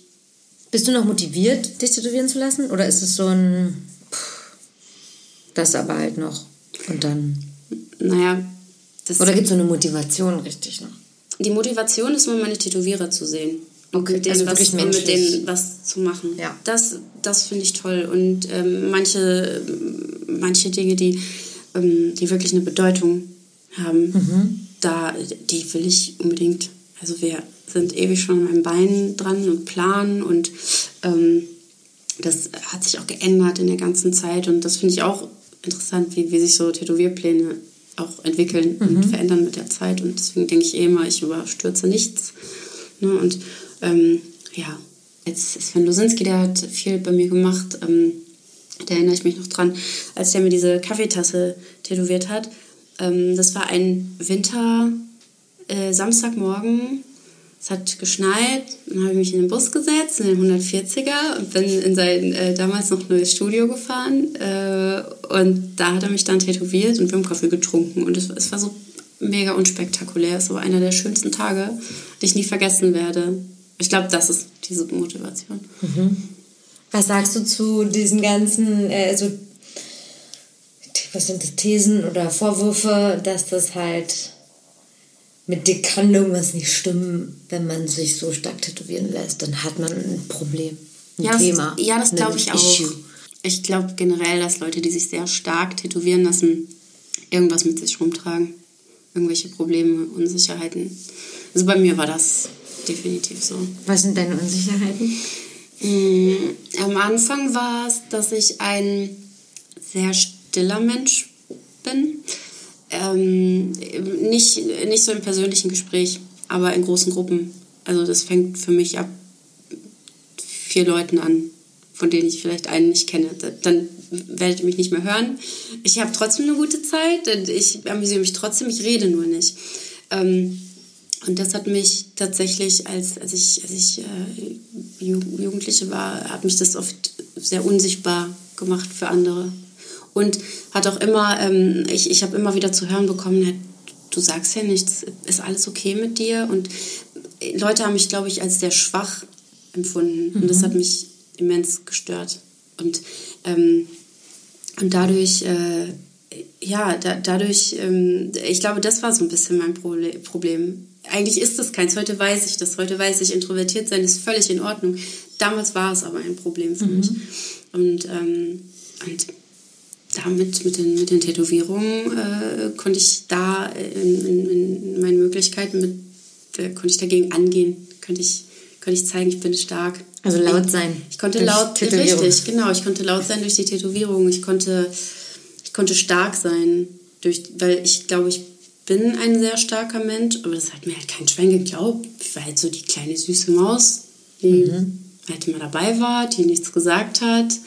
Ähm, und ja, das, das war so das Ding. Ja, genau. Ich, vielleicht, ja, ich glaube, das trifft es sehr gut. Ich konnte laut sein durch die Tätowierung. Und später war es einfach für mich, dass ich das ähm, also sehr, wie ich es am Anfang äh, auch zur Provokation genutzt habe, ähm, so sehr ist es für mich später ein, ein, eine Möglichkeit geworden, ähm, wie soll ich das sagen? Also dadurch, dass ich, dass ich sehr weiblich gebaut bin, mhm. ja, äh, haben, ja. Was feierst du? Dicker, dicker Arsch, äh, dicke Brüste, ja, äh, kleine Taille. Ich bin halt wirklich genau diese kleine Sexmaus, habe ich oft gehört, ja, die kleine, mhm. kleine Sexmaus. Die kleine Sexmaus habe ich tatsächlich äh, relativ häufig in Abwendung gehört. Ähm, dadurch bin ich oft ähm, wirklich, also ich bin gegen meinen Willen sexualisiert worden. Ich möchte nicht als, ich möchte nicht als sexuelles Wesen inzwischen mehr wahrgenommen werden. Ich möchte das einfach nicht. Es gibt Tage im Jahr, da möchte ich das gerne, dann steuere, kann ich das steuern, dann kleide ich mich dementsprechend, dann, dann fühle ich mich dementsprechend. Im Alltag möchte ich nicht, ich, dieser Körper, den ich habe, der ist für mich völlig in Ordnung. Der ist super. Ich finde meinen Körper total schön. Aber er gehört eigentlich nicht zu mir. Also er passt nicht zu dem, wie ich mich empfinde. Und umso schwieriger war es für mich aber, dass die Leute eben immer die, die, die, dieses, naja, wie soll ich das sagen, dieses sexuelle Wesen gesehen haben, einfach dadurch, dass ich Brüste und einen Arsch habe und mhm. mich darauf angesprochen haben, mich angefasst haben. Und ab einem gewissen Punkt habe ich gemerkt, dass dass die Leute mich anders angucken, wenn ich stark tätowiert bin. Dass, dass ich das wirklich wie so, ja, man bemüht ja dieses Bild gerne, dieses äh, wie so ein Panzer. Ich wollte gerade sagen, aber vielleicht ja. ist Panzer klingt so zu, vielleicht so Schutzschild. Genau, es, genau, es, es, es, es hat mich geschützt, die Tätowierungen haben mich geschützt vor Blicken. Die Leute haben trotzdem geguckt, aber sie haben anders geguckt mhm. plötzlich. Sie haben sich die Tätowierungen angeguckt. Sie haben versucht beim Vorbeigehen zu sehen, was steht da bei der geschrieben. Ja. Und das war für mich so eine Erleichterung ähm, tatsächlich, weil für mich ist Sommer die schlimmste Jahreszeit. Wenn ich mich, wenn es einfach heiß ist und ich mich luftig kleiden soll, ist es für mich eine Tortur. Ja, ich finde es ganz, ganz schwierig. Und das ist definitiv mein Problem Mhm. mit diesem Körper, der eigentlich cool ist, aber nicht dem entspricht, wie ich mich fühle oder wie ich mich empfinde. Und deswegen sind tatsächlich da Tätowierungen auf jeden Fall meine Art, ähm, die, mit den Dingen umzugehen. Und das ist definitiv ein Hau, den ich habe. Und ich glaube, dass das bei vielen anderen, die stark tätowiert sind, auch so ist. Wie würdest du deinen Körper zeichnen oder kreieren, wenn du ihn so kreieren würdest, wie du denkst, wie du eigentlich aussehen Ohne- müsstest? Ich hätte, ähm, ich hätte keine weiblichen Attribute. Ich hätte, Also du wärst aber eine Frau. Ich wäre ich, ich wär weiblich eine Frau, genau, absolut. Ich hätte, normalen Definition Genau, von was absolut. Frau. Aber ich hätte, ich hätte keine Brüste, kein Po. Ich wäre einfach da. Androgyn. Ich wäre androgyn. Ja, das ist das. Aber ich bin so, wie ich bin und das finde ich gut. Das ist okay. Andere haben weitaus größere Probleme. Natürlich jetzt kein, kein Maßstab, aber ich möchte, nicht, äh, möchte niemals irgendwie undankbar sein für das, was ich habe. Aber definitiv sind äh, mir Tätowierungen geholfen, da selbstbewusster zu werden, mehr zu mir zu stehen und mir auch den ein oder anderen ungewollten Blick vom Leibe zu halten. Wie passt das mit der ganzen Pornosache zusammen? Also ist dieses, ist dann das Thema Pornografie, Sexualität, alles, was du in den Kolumnen oder was du an Texten schreibst oder auch die Ghostwriting-Sachen, ist professionelle Mimi und hat keine Rückschlüsse oder wenig Rückschlüsse auf das, was du bist. Mm, Doch, doch. Ich, ich bin ein sehr, ähm, ein sehr, ich bin ein sehr sexueller Mensch. Das definitiv. Jahrelang nicht, weil ich die Pille genommen habe und immer dachte, warum bin ich so? Aber ich hatte halt auf einmal wieder Bock auf Sex. Das habe ich ganz lange in, in ich habe auch in dieser Zeit habe ich immer die, die längsten Partnerschaften gehabt. Ich habe nie Bock auf Sex gehabt. Ganz ehrlich. Also ich habe mich wirklich, es gab Momente, die gut waren, aber im Großen und Ganzen habe ich mich halt ganz, und damals habe ich schon in der Pornoszene gearbeitet. Und ähm, hatte dann natürlich auch Vorstellungen und, und fand, deswegen fand ich Pornografie für mich so befreiend.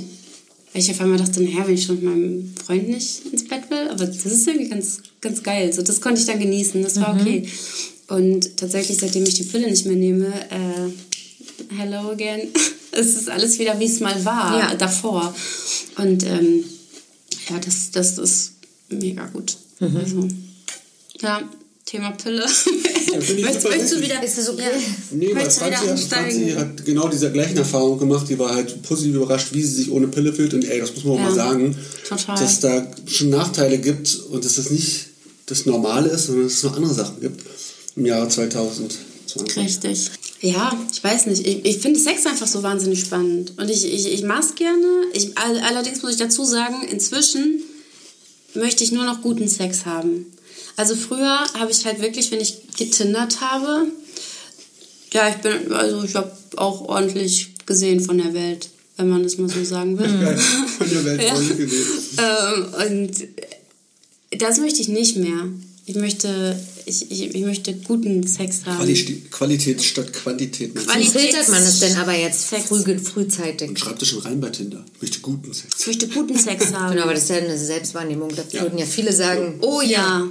Das gerne ist mit mir, aber schlimm. ja. Ähm, wie filtert man das? Tatsächlich. Oh, ich will äh, überhaupt nicht auf diese Kolumnenebene rutschen, ne? Aber, aber eigentlich bin ich schon Ey, kurz davor. Okay, die fünf, fünf wichtigsten Dinge für Frauen, wie man das filtert. Ob einer gut ist oder nicht. Warum, ne? Ich, ja, mh, Ist so Zeitschriftenniveau jetzt. Aber das ist so schwierig, wie du es filterst. Also ich glaube, ich glaube, richtig guter Sex, den. Naja, du, ich glaube, du kannst nur richtig guten Sex haben, wenn, wenn du dich entweder schon ein bisschen kennst Ja. und es einschätzen kannst, wie du drauf bist und ja. Ähm, oder aber wenn du wirklich so ein, also wirklich drauf scheißt und wirklich sagst, es geht mir einfach darum, jetzt mit einem Fremden Sex zu haben. Das kann auch total gut sein. Das, da muss der andere nicht gut für sein. Da geht es einfach um das Erlebnis, da geht es um diesen Nervenkitzel, ja, was weiß ich, irgendwelche, irgendwelche Sexdates oder so. Ja, habe ich Freundinnen gehabt, die das, die das lieben. Eine Freundin, die das liebt. Die einfach, der geht es einfach nur darum, mit einem fremden Typen Sex und das ist so ihr Ding. Und ähm, Also da Das ist das kann schon der Fetisch sein. sozusagen. Ja, genau. Und die, die leiden, also, Genau. ja, also ich glaube, das kann wirklich gut sein, auch wenn der Typ jetzt nicht gut ist oder wenn du nicht gut bist. Ja, ich glaube, ich finde es ja eh immer schwierig zu sagen, irgendwie jemand ist schlecht im Bett oder so. Das finde ich immer ganz fürchterlich, wenn Leute das sagen, so irgendwie, der hat es nicht gebracht im Bett. Und dann denke ich so, na, vielleicht hat es einfach nicht funktioniert. Vielleicht beiden. Ja, also bestimmt werden über mich ganz viele Leute sagen, also Mimi ist jetzt hier nicht der Bringer. Aber dann hat es halt nicht gepasst. Ich habe gedacht, die Sexreporterin und jetzt war das gar nicht Das, krass. ja, das ist so schlimm mit den Vorurteilen. Alle denken immer, ich bin mega im Bett, ne? aber bin ich. Bin, ich schlecht. bin voll okay. Ich, so. ich, bin, ich bin wirklich okay. Ich möchte da auch irgendwie keinen Druck mir selbst gegenüber aufbauen. Nee, ähm, ja, das, ich glaube, es kommt einfach auf die Chemie an. Das, Kannst du was zum Slow-Sex-Thema sagen? oh. ich weiß nicht. Nee. nicht so Fan? Wie Fast Nee. Ich weiß nicht. Ich habe ja so schnell keinen Bock mehr. Ach so. Also, ja, also ich bin einfach schnell ermüdet. Also ich mag, bin Schnell lieber ein Freund von kurz und schmerzlos, anstatt, ich fand das immer so schrecklich in den, also ich rede heute Abend sehr viel über die 90er Jahre, ja, aber 90er Jahre R&B, da wurde ja auch re relativ häufig drüber gesungen, dass man es stundenlang treibt. Und die Musik und- war ja auch so. und ich habe immer gedacht, mein Gott, das ist mein größter Albtraum. Vor allem stundenlang. Stundenlang Genau Sex anders. zu haben. Das finde ich ganz schrecklich. Also das möchte ich auch einfach gar nicht. Also gerne immer mal wieder, aber dazwischen möchte ich gern schlafen oder essen oder Netflix gucken. Aber ich mache doch hier nicht vier Stunden Sex. Was ist denn los? Was ist denn los? Nein. Also wirklich, nein, das ist überhaupt nicht meins. Nein.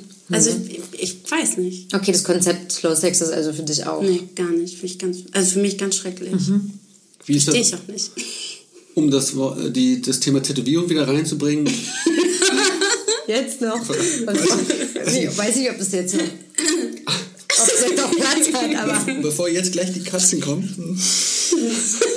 das wollten wir am Ende machen, ganz am Ende, nach Katzen. Wir hatten noch vorhin noch eins. Anal. Achso, Anal Ja, kommt noch und Anal. dann Memes. Wo- Muss auch noch rein, habe ich in der Überschrift gelesen. Oh ja. Oh, oh nee, guck mal. Mach Tattoos, mach Tattoos. Ja, komm. Achso, ich- die Überleitung ist, ähm, Erektionen beim Tätowierer.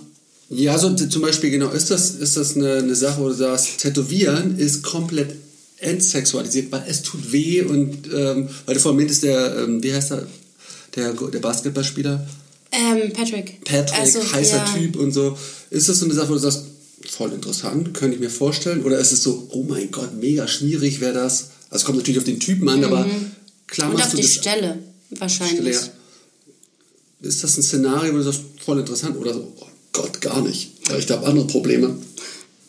Doch, ich kann mir das schon vorstellen, Mhm. dass das heiß ist. Aber es kommt halt wirklich auf die Stelle an. Also ich, ich glaube, ich würde nicht, ich würde nicht erregt sein können, wenn mir jemand den Fußrücken tätowiert. Oder so eine Mhm. fünf Stunden Rückensitzung vergeht Der dann. ist vorbei. Dann, ähm, nee, ähm, ich überlege gerade. Doch, ich kann, ich kann mir das schon ganz spannend vorstellen, vor allem, weil du ja äh, auch je nachdem, wo du dich tätowieren lässt, ja auch immer äh, oder, oder relativ häufig ja auch eine gewisse Art von Nacktheit und Intimität eine ganz große Rolle spielt. Das, das kann schon heiß sein. Deswegen, weil ich hatte jetzt auch schon mit Kollegen so, dass dann gibt es das eine Lager, sagt, ich bin mega professionell, ich gucke da nirgendwo hin, ich fasse nur das an, was nötig ist. Und andere Leute sagen, ich bin nicht dran, es fühlt sich gut an. Und andere Leute sagen auch, mir scheißegal, wie die Kundin sich fühlt. Ich, es fühlt sich für mich gut an. Die sollten jetzt mal kurz überdenken, ob sie das weiter so. Ich hatte mal einen Tätowierer, der hat, hatte tatsächlich eine Erektion beim Tätowieren. Aber ähm, ich habe das dann angesprochen, hab gefragt, was das da ist. Äh, ob er sich Obwohl du wusstest, was es ist. Ja, aber ich wollte es nochmal hören. Dann hat er ganz süß aber gesagt, dass mir das total leid täte. Und es war halt irgendwie im Sommer und ich hatte echt kaum was an, keine Ahnung. Und ähm, und das ist einfach mechanisch quasi gewesen. Der konnte da gar nichts für. Und mhm. wir kamen uns halt einfach sehr nah dadurch an, durch die Stelle, die er mir tätowiert hat und war dann so, es tut mir so leid, das kann er nichts dran machen. Mhm. Und das fand ich dann aber auch wieder okay. Er hat sich dann entschuldigt, er hat nichts gestartet und dann war ich okay damit. Mhm. Mit einer Erektion tätowiert zu werden. Das ist dann nicht so, dass du sagst, oh, Feminismus, voll, ich bin diskriminiert worden und es gibt ja jetzt, gut, es gibt auch einen Unterschied, wie man damit umgeht, aber solange das locker zu klären ist. Ja, wenn ich die Leute kenne, bin ich, äh, bin ich sehr, sehr tolerant. Dadurch, auch durch die Arbeit an Pornosets, ist man einiges gewohnt.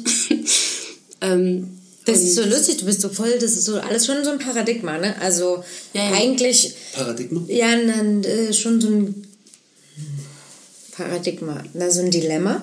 Mhm. Also, ne, ein Gegensatz. Ähm, äh, also so, einerseits ein bisschen ja, zu oft sexualisiert worden, ein bisschen zu oft vielleicht ja. angekrapscht worden, gleicher, aber dann in der Pornoszene tätig, gar nicht so mit dem weiblichen Körper identifizieren können und ja. trotzdem irgendwie. Ja, ja, ich, ja ich, bin, ich bin ein wandelnder Widerspruch. Sexgegenspruch, Gegensatz. Äh, total, ja. ja. Aber ich glaube, das ist auch einfach, weil dieses Thema. Vielleicht ist es auch sehr logisch einfach, dass ich, das passiert ist. Also, ja, ich glaube, es, es bedingt sich alles irgendwie und, und ich glaube, man, man du, gerade, gerade Sexualität ist ja, ist ja für die meisten Leute total widersprüchlich. Mhm. Das ist ja einfach auch Sexualität ist ja auch so komplex und du kannst das ja auch gar nicht greifen. Und wenn du dann irgendwie vielleicht herausgefunden hast, ja, wie, mm, was weiß ich, als, als, als, als Teenager, wie funktioniert mein Körper? Mag ich den überhaupt?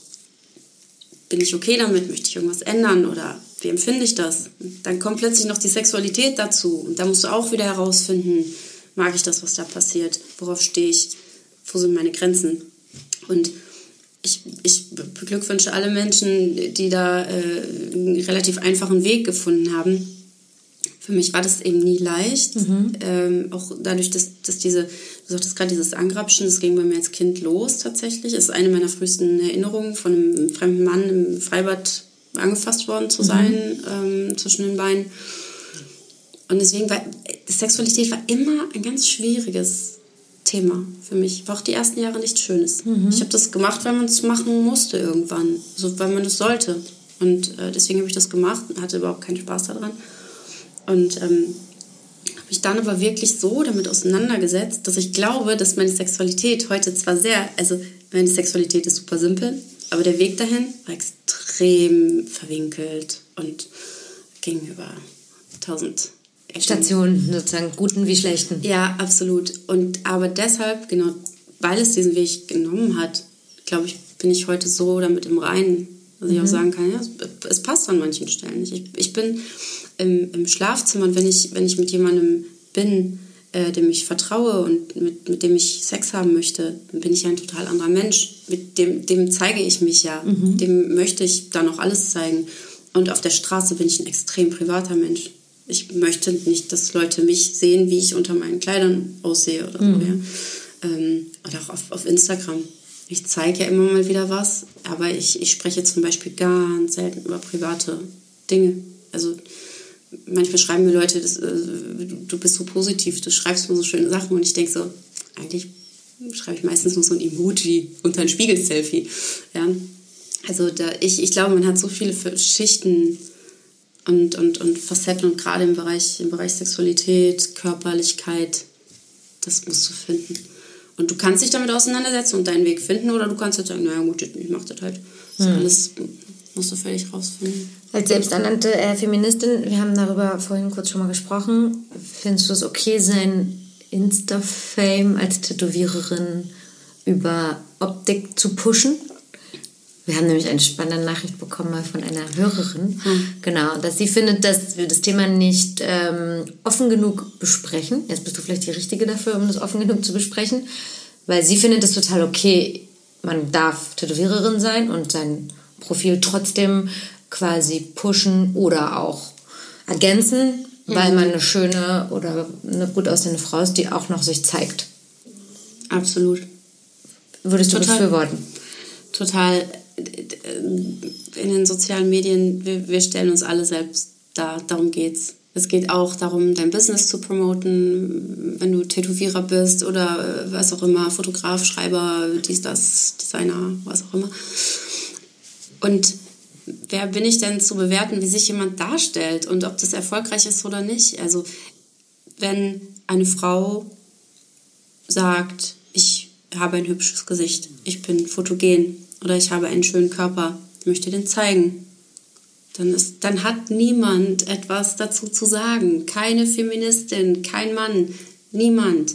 Es ist ihre Entscheidung. Mhm. Ja, wir sind alle keine acht Jahre mehr alt. Das, diese, diese Frauen wissen sehr genau, was sie tun. Und dann machen sie das. Und, und ich finde das auch mal ganz schwierig, weil das bei Frauen immer direkt so negativ belegt ist. Mhm. Sie nutzt ihren Sexappeal. Genau. also das ist ja auch der Vorwurf aus der männlichen, ja, ja. aus der männlichen äh, Tätowierer-Szene dann dieses, ja, wir wissen ja alle, warum sie 100.000 Likes hat.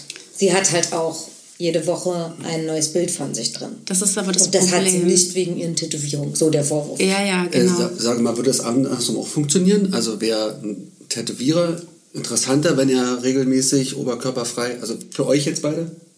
Oder ist das Generell, wenn er Bilder von sich postet, natürlich. Das ist aber genau der Unterschied, der ja gemacht wird. Frauen wird ja immer unterstellt, sie machen das, was sie machen, aus dem Grund, anderen gefallen zu wollen oder äh, davon zu profitieren in irgendeiner Form. Das wird bei Männern ja nicht gemacht. Wie, viele, wie vielen Männern folge ich auf Instagram, die jeden Tag zehn Selfies raushauen, die natürlich nicht jetzt hier so platt irgendwie vom, vom Spiegel im Fitnessstudio stehen, sondern die sich sehr genau zu inszenieren wissen. Sehr genau. Da sagt keiner was. Hm. Das ist halt ein Mann. Der, der nutzt nicht seinen Sexappeal, der stellt sich nicht mit seinem Sixpack irgendwie von Spiegeln. Bei Frauen ist das anders. Frauen Frauen haben aber eine andere Körperlichkeit, gerade auch, ich, ich würde mal behaupten, gerade auch Frauen in der Tätowierszene, das, das sind Frauen einfach, die sich sehr ja auch mit sich, mit ihrem Körper beschäftigen, wie wahrscheinlich jeder Mensch, der sich stark tätowieren lässt. Ja. Und vielleicht fühlt sie es einfach in dem Moment mhm. und postet das dann. Wenn, man, wenn ich gerade mein Essen fühle, dann mache ich ein Bild von meinem Essen und poste das. Und das, das das hat nichts damit zu tun, dass ich damit etwas bezwecke. Wenn du natürlich merkst, es funktioniert und du bekommst Follower dadurch und kannst so dein Business promoten, dann mach das doch. Das, das ist aber ein, ein Vorwurf, der Männern einfach nie gemacht wird. Und ich möchte einfach behaupten, Männer machen es auf eine andere Art und Weise. Ich frage mich auch immer, wer, wer definiert, was, was sexy wirkt auf, auf die Leute. Ich würde zum Beispiel null sexy finden, wenn jetzt ähm, was weiß ich, äh, Tätowierer, den ich mag, ähm, irgendwie da, keine Ahnung, blank zieht. Mhm. Das würde mich jetzt nicht ansprechen. Aber wenn er eben beim Tätowieren zum Beispiel aus einem guten Winkel hübsch fotografiert aussieht, ja. und sieht hübsch aus, das finde ich mega heiß. Ja, das ist ja auch, das ist ja auch einfach dieser, ähm, dieser Moment und es ist doch alles einfach, es, es, es geht doch nur um die eigene Wahrnehmung wenn ich mich in diesem Moment so sexy fühle oder schön, begehrenswert, dann kann ich das posten. Und, und generell finde ich, jeder, der ein Business hat, weiß, dass du einfach alle Mittel nutzen musst, um das Business nach vorne zu bringen. Das werde ich niemals verurteilen, solange sich das natürlich in einem äh, legalen und, und moralisch vertretbaren Rahmen äh, bewegt, werde ich doch niemandem zum Vorwurf machen, dass er die Möglichkeiten, die er hat, nutzt, um sein Business zu promoten. Dann sollen die Typen doch einfach mehr Selfies posten. Mhm. Ganz ehrlich. Ich möchte keine Männer angreifen, überhaupt gar nicht. Das ist mir ganz wichtig. Tatsächlich kriege ich oder habe ich auch solche Vorwürfe bekommen, auch eher von Frauen. Mhm.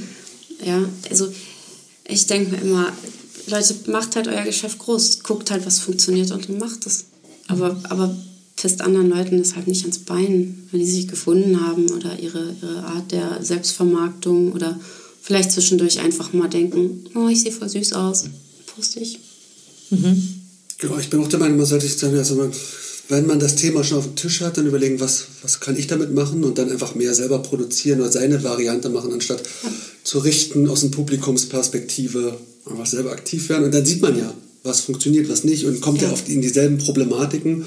Dann kann man mitreden, aber so als stiller Beobachter und Kritiker finde ich auch mal dünne. Was passiert denn bei dir, wenn du ein Foto von dir postest? Kriegst du Nachrichten oder also hm. andere Nachrichten dann? Okay. Nö.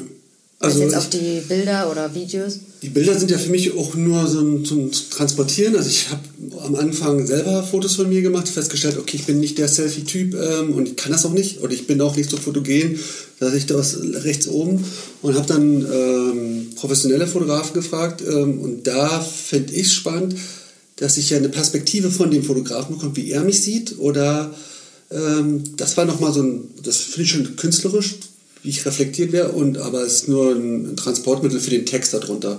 Und auf den Text nehmen die Leute schon, also da nehmen die Bezug drauf, aber ich weiß nicht, ich bin nicht der Typ, den man schreibt, ey, du siehst richtig gut aus oder sowas. Das weiß ich nicht, die beziehen sich auf den Text. Aber ich verste- also ich bin jetzt auch nicht der Meinung, dass wenn ich jetzt einen seriösen Text habe, dass dann da kein Foto dazu sein kann, sondern oder, ich, oder dass ich mich da verkaufe oder so. Sondern für mich ist es sowieso schon dieses, das kostet auch ein bisschen Mut, so ein Foto zu veröffentlichen, weil man ja auch da irgendwie sich angreifbar macht oder, oder nicht angreifbar macht, aber weil man sich halt irgendwie einfach zeigt. So. Ja. Aber ich kann natürlich mich auch immer hinter der Tattoo-Maschine verstecken oder hinterm Kunden.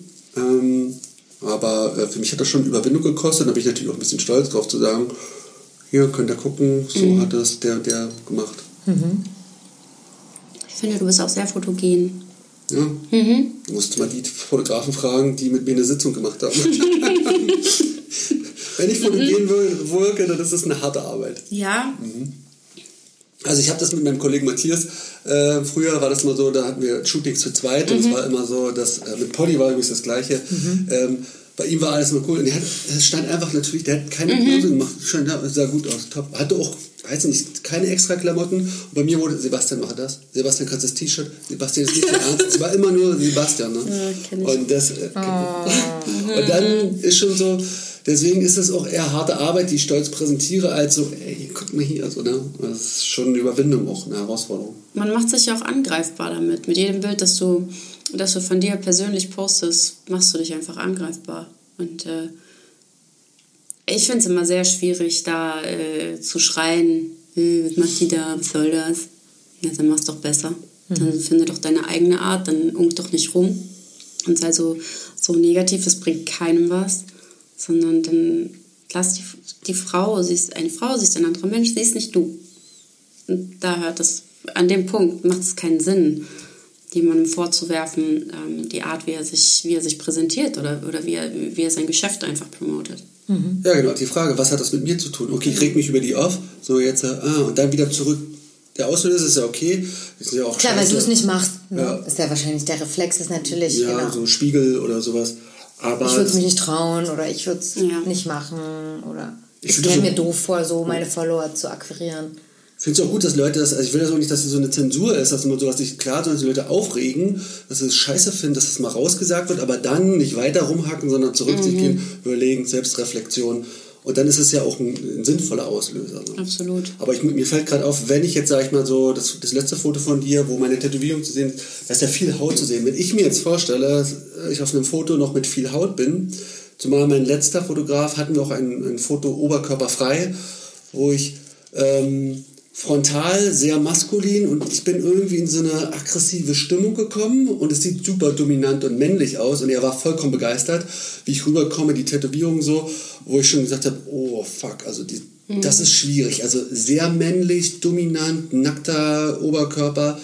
Ich verstehe, dass das gut aussieht für dich so, aber das kann ich nicht bringen. Also das, das ist mir einfach zu sehr aus meiner Komfortzone. Dann lieber T-Shirt zurückgezogen, schwarzer Ja. Rolli oder sowas. Deswegen, ich weiß nicht, ob das für andere vielleicht super leicht ist, aber sich halbnackt zu zeigen, wäre für mich nicht leicht und dann eher Respekt für die Mädels, die es machen oder für die Jungs, die es Ja. machen. Finde ich auch. Ich finde es eben auch schwierig, ähm, dieses mh, jemand, der, der extrem viele Follower hat ähm, und, und das zum Teil vielleicht durch, durch freizügige Fotos erreicht, das spricht ja immer noch nicht gegen seine Tätowierkunst. Es macht Genau, aber das ist schnell da. Ist es Eben. dann abgesprochen, also dass, einem, dass, dass es demjenigen abgesprochen wird, dass da auch viele Follower oder f- viele Likes durch das Künstlerische gekommen sind. Das, naja, wie gesagt, das ist einfach, dann, dann betreibt die Person einfach bessere Werbung. Das ist das ganze Ding. Mhm. Äh, und, und wenn jemand ein schlechter Tätowierer ist, kann man das auch sagen. Aber wenn jemand wirklich ein guter Tätowierer ist und aber das Ganze äh, pusht mit, mit freizügigen Fotos, die halt einfach ankommen, das finde ich, find ich wirklich dumm. Also dann wirklich zu sagen oder, oder dann dieses, ähm, das, das, die, die Kunst oder das Handwerk dann so runterzuquatschen, wer jemand ein bisschen was zeigt, ist doch dumm. Mhm. Also da muss man noch ein bisschen nachdenken, oder? Ja, zumal es auch keine Auswirkungen hat, weil die Leute, die dich liken, weil du halt nackt irgendwo rum, die kommen auch nicht zum Tattoo-Termin, die wollen das Produkt, also die ja. wollen das Foto haben und dich irgendwie mit deiner Attraktivität drin haben, das sind nicht deine Kunden. So. Ja. dementsprechend spricht deine Tattoo-Arbeit immer für sich und zieht dann deine Eben. Kunden an. Sonst kannst du vielleicht gut T-Shirts verkaufen oder so, wenn, weil du eine große Reichweite hast oder ja. weiß nicht, weiß noch nicht, was man mit der ganzen Reichweite immer soll. Ne? Also eigentlich glaube, wenn du lokal gut Stammkunden... Du reist ja eh nicht. Was? Du reist, reist ja eh nicht, zum Beispiel. Ich reise nicht? Reise. Also reisen, reisen. Du ja. reist nicht. Genau, also muss man auch gucken, warum... Also wie viel äh, Reichweite brauchst du für Kanada und Co., keine Ahnung, ja. ohne dass die jemals bei dir aufschlagen? Also Deswegen. selten, sozusagen. Hm. Aber ähm, ist dir das wichtig im Vorfeld, wenn du, bevor du eine Tätowierer, Tätowiererin ausgewählt hast, Fotos zu sehen? Würdest du schon gern sehen, wie der aussieht? Wie der aussieht. Diejenige? Ähm, nö. Das ist mir egal. Also, ähm, das ist, äh, ist ein, ein, eine nette Zugabe. Und ich weiß, mit wem ich da zu tun habe. Bei Francesca, äh, also Frau Macho, ähm, wusste ich zum Beispiel nicht, wie die aussieht. Mhm. Die, aber das ist ja auch wurscht Mhm. Da geht es ja wirklich dann um, um die Bilder und alles andere. Ob das jetzt passt oder nicht, das, das erfährst du ja durch Nachrichten. Oder wenn du dich dann eventuell zum Vortermin irgendwie triffst. Mhm. Oder so. Aber generell gucke ich einfach gerne Bilder von schönen Menschen an. Mhm. Ich mag das. Also die müssen nicht nackt sein. Wie gesagt, Erotik ist, ist viel mehr als irgendwie seinen Arsch in die Kamera halten. Und ja. Hm. Genau. Ich wollte nochmal. Ja. Sag mal. was, was denn? Ich habe jetzt überlegt, ob ich nochmal. Ich fand diese, in diesem GQ-Interview diese. Das ist jetzt aus dem Zusammenhang, aber diese. Ich hab's gesehen. Ey, und diese, anhört. Was? Die sich von der Melone abbeißen. Oh, warte ganz kurz. Fürs ASMR. Ja. Mhm. Weil ich doch eigentlich hauptberuflich Sex-ASMR-Profi wäre. Warum, was ist das jetzt für eine Stellung oder jetzt, für eine Technik? Jetzt müssen sich alle die Kopfhörer aufsetzen. Mhm. Erstmal. Okay. Klar, klar,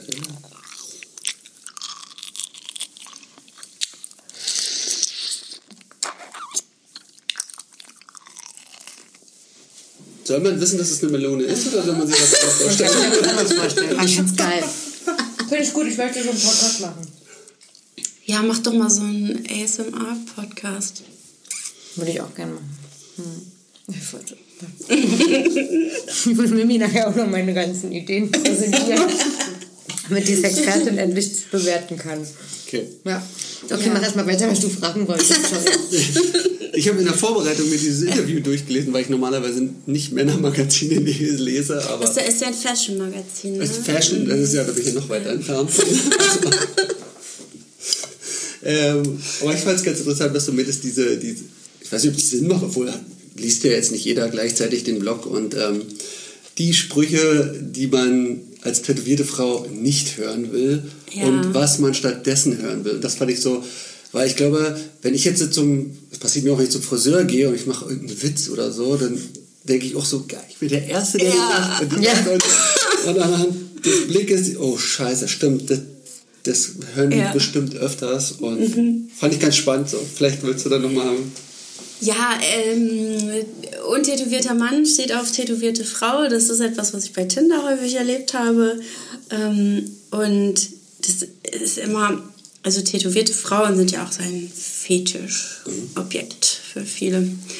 Und ähm, gibt es auch als Kategorie, ne? Mhm. Ja, also, genau, so als Porno. Porno-Kategorie. Ne? Mhm, genau. Mm, und ähm, die sagen, also alle, die ich kennengelernt habe oder auf, die ich mich so ähm, ähm, nachrichtentechnisch eingelassen habe, das, da kamen halt immer dieselben Sprüche. Es war halt, also so, ja, steht glaube ich nicht mal in dem Artikel, da steht halt, die sagen halt immer, oh, ich finde es total schön, wenn jemand so tätowiert ist. Also ich selber habe da, ich wollte es auch immer machen, aber ich, ich wusste nicht so genau was. Und ähm, das alles völlig legitim. Aber das sagt halt jeder. Das habe ich in Berlin jetzt 20 Mal gehört, glaube ich. Und das ist irgendwie noch ganz süß. Aber dann kommen halt solche Sachen ähm, wie, mh, na, wo bist du denn sonst noch so tätowiert? Ja. Oder äh, eine Freundin sagte, sie wurde mal angemacht mit dem Spruch, boah, ich wünschte, meine Frau wäre so geil tätowiert wie du. Sie so, wow, okay, gut. Ja, der nächste. Ähm, sowas. Oder wenn du, wenn du ausgehst, sind es äh, häufig, habe ich die Erfahrung gemacht, untätowierte Männer, die dich mal schnell ankrapschen. Ja, einfach die so dann so drüber streichen und dann sagen, boah, ich wollte immer mal wissen, wie sich das anfühlt. Und du Als ob man so, ja. Blindenschrift. Als wärst du so ein Probierhäppchen irgendwie so, weißt du, so, hier, hier, kommt doch alle. Das, ich bin halt da. Ähm, das wird sehr häufig gemacht. Und, warte, jetzt muss ich kurz überlegen, was soll ich denn da? Was war denn da Kann ich noch? mal deine Tätowierung ablecken von dir? Ja, kann ich mal deine Tätowierung ablecken? Auch irre. Ähm, oder du hast doch die, du hast doch das Dekolleté nur tätowiert, damit man dir auf die Titten glotzt. So eine Sprüche. Ähm, ja, ganz, ganz schlimm. Also das, da habe ich wirklich, da habe ich auch ähm, Followerinnen bei Instagram mal befragt zu ihren schönsten Anmachsprüchen, äh, die sie so gehört haben. Also irre. Das ist und, und ich finde es halt auch schwierig, wenn du dann merkst, dass du nur so ein Sexobjekt wärst. Was eben auch gerne kommt, was, was ich häufig gehört habe, ist, ist so ein Spruch wie, ähm, oder dass, dass du als tätowierte Frau oder generell als tätowierter Mensch ähm, ja, auf Schmerzen stehst Ja. und devot bist. Generell, per se. Weil du lässt dich ja tätowieren und erträgst diesen Schmerz mit viel Freude. Und ich denke halt immer so, nein, nein, das ist nicht so. Mythos. Ähm, ja, absolut. Und ich Aber ist das wirklich ein Mythos? Ich glaube, es ist schwer, das für alle Frauen gleichermaßen zu beantworten. Ich glaube, es ist ein Mythos. Hm, also, also es heißt auch nicht jeder. Ich, wei- ach, ich weiß es nicht. Ich finde das ganz schrecklich irgendwie, das Thema. Ich bin mal auf so einer, so einer Party so blöde angebaggert worden von, von der männlichen Begleitung eines, eines naja, halb Prominenten. Und der war sehr betrunken, dieser Typ. Nicht der Prominente, sondern sein Freund. Und der sagte mir dann, "Mm, das würde ich mir gerne so richtig übel durchnehmen, so richtig hart. Und ich würde dir gerne so richtig wehtun. Und ich schon so da stand meinem Säckchen und so dachte, bitte was? Hä? Und er war so, hat er so richtig Gas gegeben und meinte so, naja, aber du stehst doch da drauf. Also wenn du dich hier so tätowieren lässt, dann stehst du das doch. Das ist richtig hart, Chris. Also das war wirklich... Äh, Aber ich Ja. fand auch interessant, was du das, die Alternative mal. Also, das, so Richtig. wie ich beim Friseur nicht weiß, dass das jetzt gerade der Spruch ist, könnte man, also vielleicht interessant für Männer zu hören, was dann angenehm Ja. für dich wäre, wenn man dich kontaktieren möchte. Ja, ich war, ich, ich wollte ja nicht so negativ sein ähm, und habe dann zum Schluss gedacht, naja, wie, was, was kann man jetzt Männern raten, die wirklich tatsächlich Interesse an tätowierten Frauen haben? Und mein Rat ist da einfach, also ganz normal reden, schreiben und ja nicht die Tätowierung erwähnen. Nee, ich finde schon, wenn man, wenn man jemanden anspricht, dann darf man auch ruhig noch ein bisschen äh, die Kontenance wahren. Da muss ich nicht direkt sagen, äh, pass auf, du geiler Cat von D Verschnitt. So, ich würde dich noch richtig gerne wegmachen. Ähm, und du musst auch nicht direkt ankommen mit, "Mm, ja, willst du das, also hat das irgendwann mal ein Ende? Ähm, irgendwie weißt du, wie du damit aussiehst, wenn du älter bist. Das ist halt auch, das ist auch so eine Art von Mann, die meint mit, äh, mit diesem Mansplaining, mit ein bisschen Belehren direkt zu beginnen. Wie heißt das? Kennst du das Mansplaining? Das ist ein ganz Mansplaining? neuer Begriff, ich. Sebastian. Aber ich mach's täglich, wusste aber nicht. Ja, nein, Oder nein, muss. du machst das aber nicht. Was ist das nochmal? Ich habe mal nicht zugehört. Das sind so Männer, zum Beispiel ähm, hatte ich mal auf einer Party, äh, da haben wir über meinen Job geredet in der Pornoszene und haben ein bisschen erzählt. Und dann lehnte dieser Herr sich zurück und sagte, naja, Frau Erhardt, also ich weiß nicht, ob Sie da so wirklich ähm, Firmen sind. Ich kann Ihnen aber gerne mal ein bisschen was über die Pornoszene erzählen. Dieser Mann guckt Pornos. Das ist das einzige, das ist die einzige Verbindung, die er zur Pornoszene hat. Aber er als, als Mann Ach so, jetzt er als. Mann war, fühlte sich mehr in der Position über Pornos fachsimpeln zu können, als ich, die Frau, die seit zehn Jahren in dieser Szene arbeitet. Und das hast du halt ganz häufig. Ähm, tatsächlich die Frau, die diesen Begriff geprägt hat, ich habe den Namen vergessen, ähm, die ist äh, darauf gekommen, weil sie darüber ein, ein Essay geschrieben Mhm. hat oder ein Buch, das weiß ich nicht mehr genau, und hat sich mit einem Mann unterhalten, der dann mit ihr über dieses Buch reden wollte und ihr das Buch erklären wollte, über Mhm. dieses Essay. Und sie sagte, ich habe es geschrieben. So. Ja. Und äh, sowas halt. Also Männer Und erklären das, die Welt. ist und das. das, genau, genau. Männer Genau, erklären sie- die Welt. ungefragterweise und Genau. unmutigerweise. Genau, und die kommen dann halt an und sagen, äh, äh, ne, das ist so eine ganz komische Masche, irgendwie so Frauen direkt einnorden zu wollen, direkt Ja. zu sagen, pass auf, mein Kleines, der Papa kommt jetzt hier hin und der erklärt jetzt mal, wie das läuft. Und die sind dann gerne so, dass die sagen, ähm, voll schöne Tätowierung, aber ist schon krass, oder hast du irgendwie, hast du so Probleme oder so? Ne? So, also wenn ihr mich jetzt nach meinen äh, Problemen fragt, ja, dann finde ich das völlig okay, aber wenn das irgend so ein Otto auf Tinder macht, so, entschuldige bitte, ist, also nee, das finde ich nicht gut. Also einfach ganz normal mit der Frau reden, sagen, ey, deine Fotos haben mir gefallen. Oder, ey, äh, kennen wir uns? Keine Ahnung, wie man sich so anspricht im echten Leben. Da bin ich raus. Aber ähm, ja, einfach ganz nett fragen, den Menschen sehen und nicht die Tätowierung. Das war geil. Keine Ahnung, wie man sich im echten Leben anspricht, da bin ich raus. ja, wirklich. Du meinst im, im analogen Leben? Ja. Ja. ja.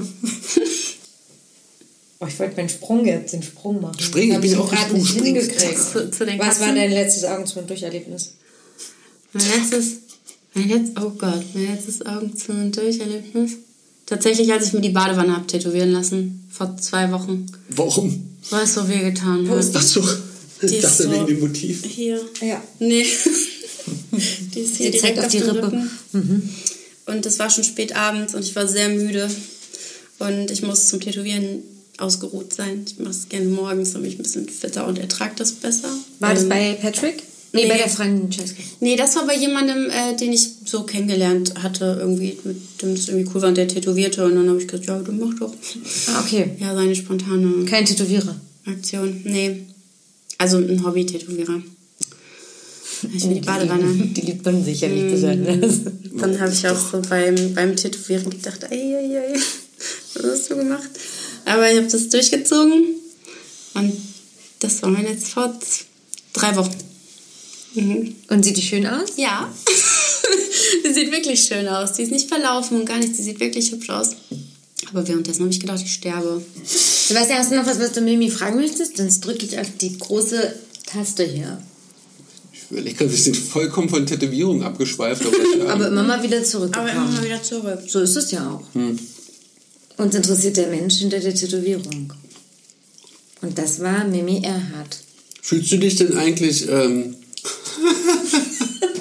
Fick dich. Was ist los? ich bin langsam einfach. Ja, das war halt schon, das war nett. Du hast ja vorhin gefragt, hast du noch was? Und seitdem läuft der Prozess. Und des Prozesses Frage? hast du den unterbrochen. Gut, bitte. Hast du dich denn so dargestellt, wie du, also möchtest du noch was ergänzen? Oder sind so, ist es deine Vorstellung gewesen? So?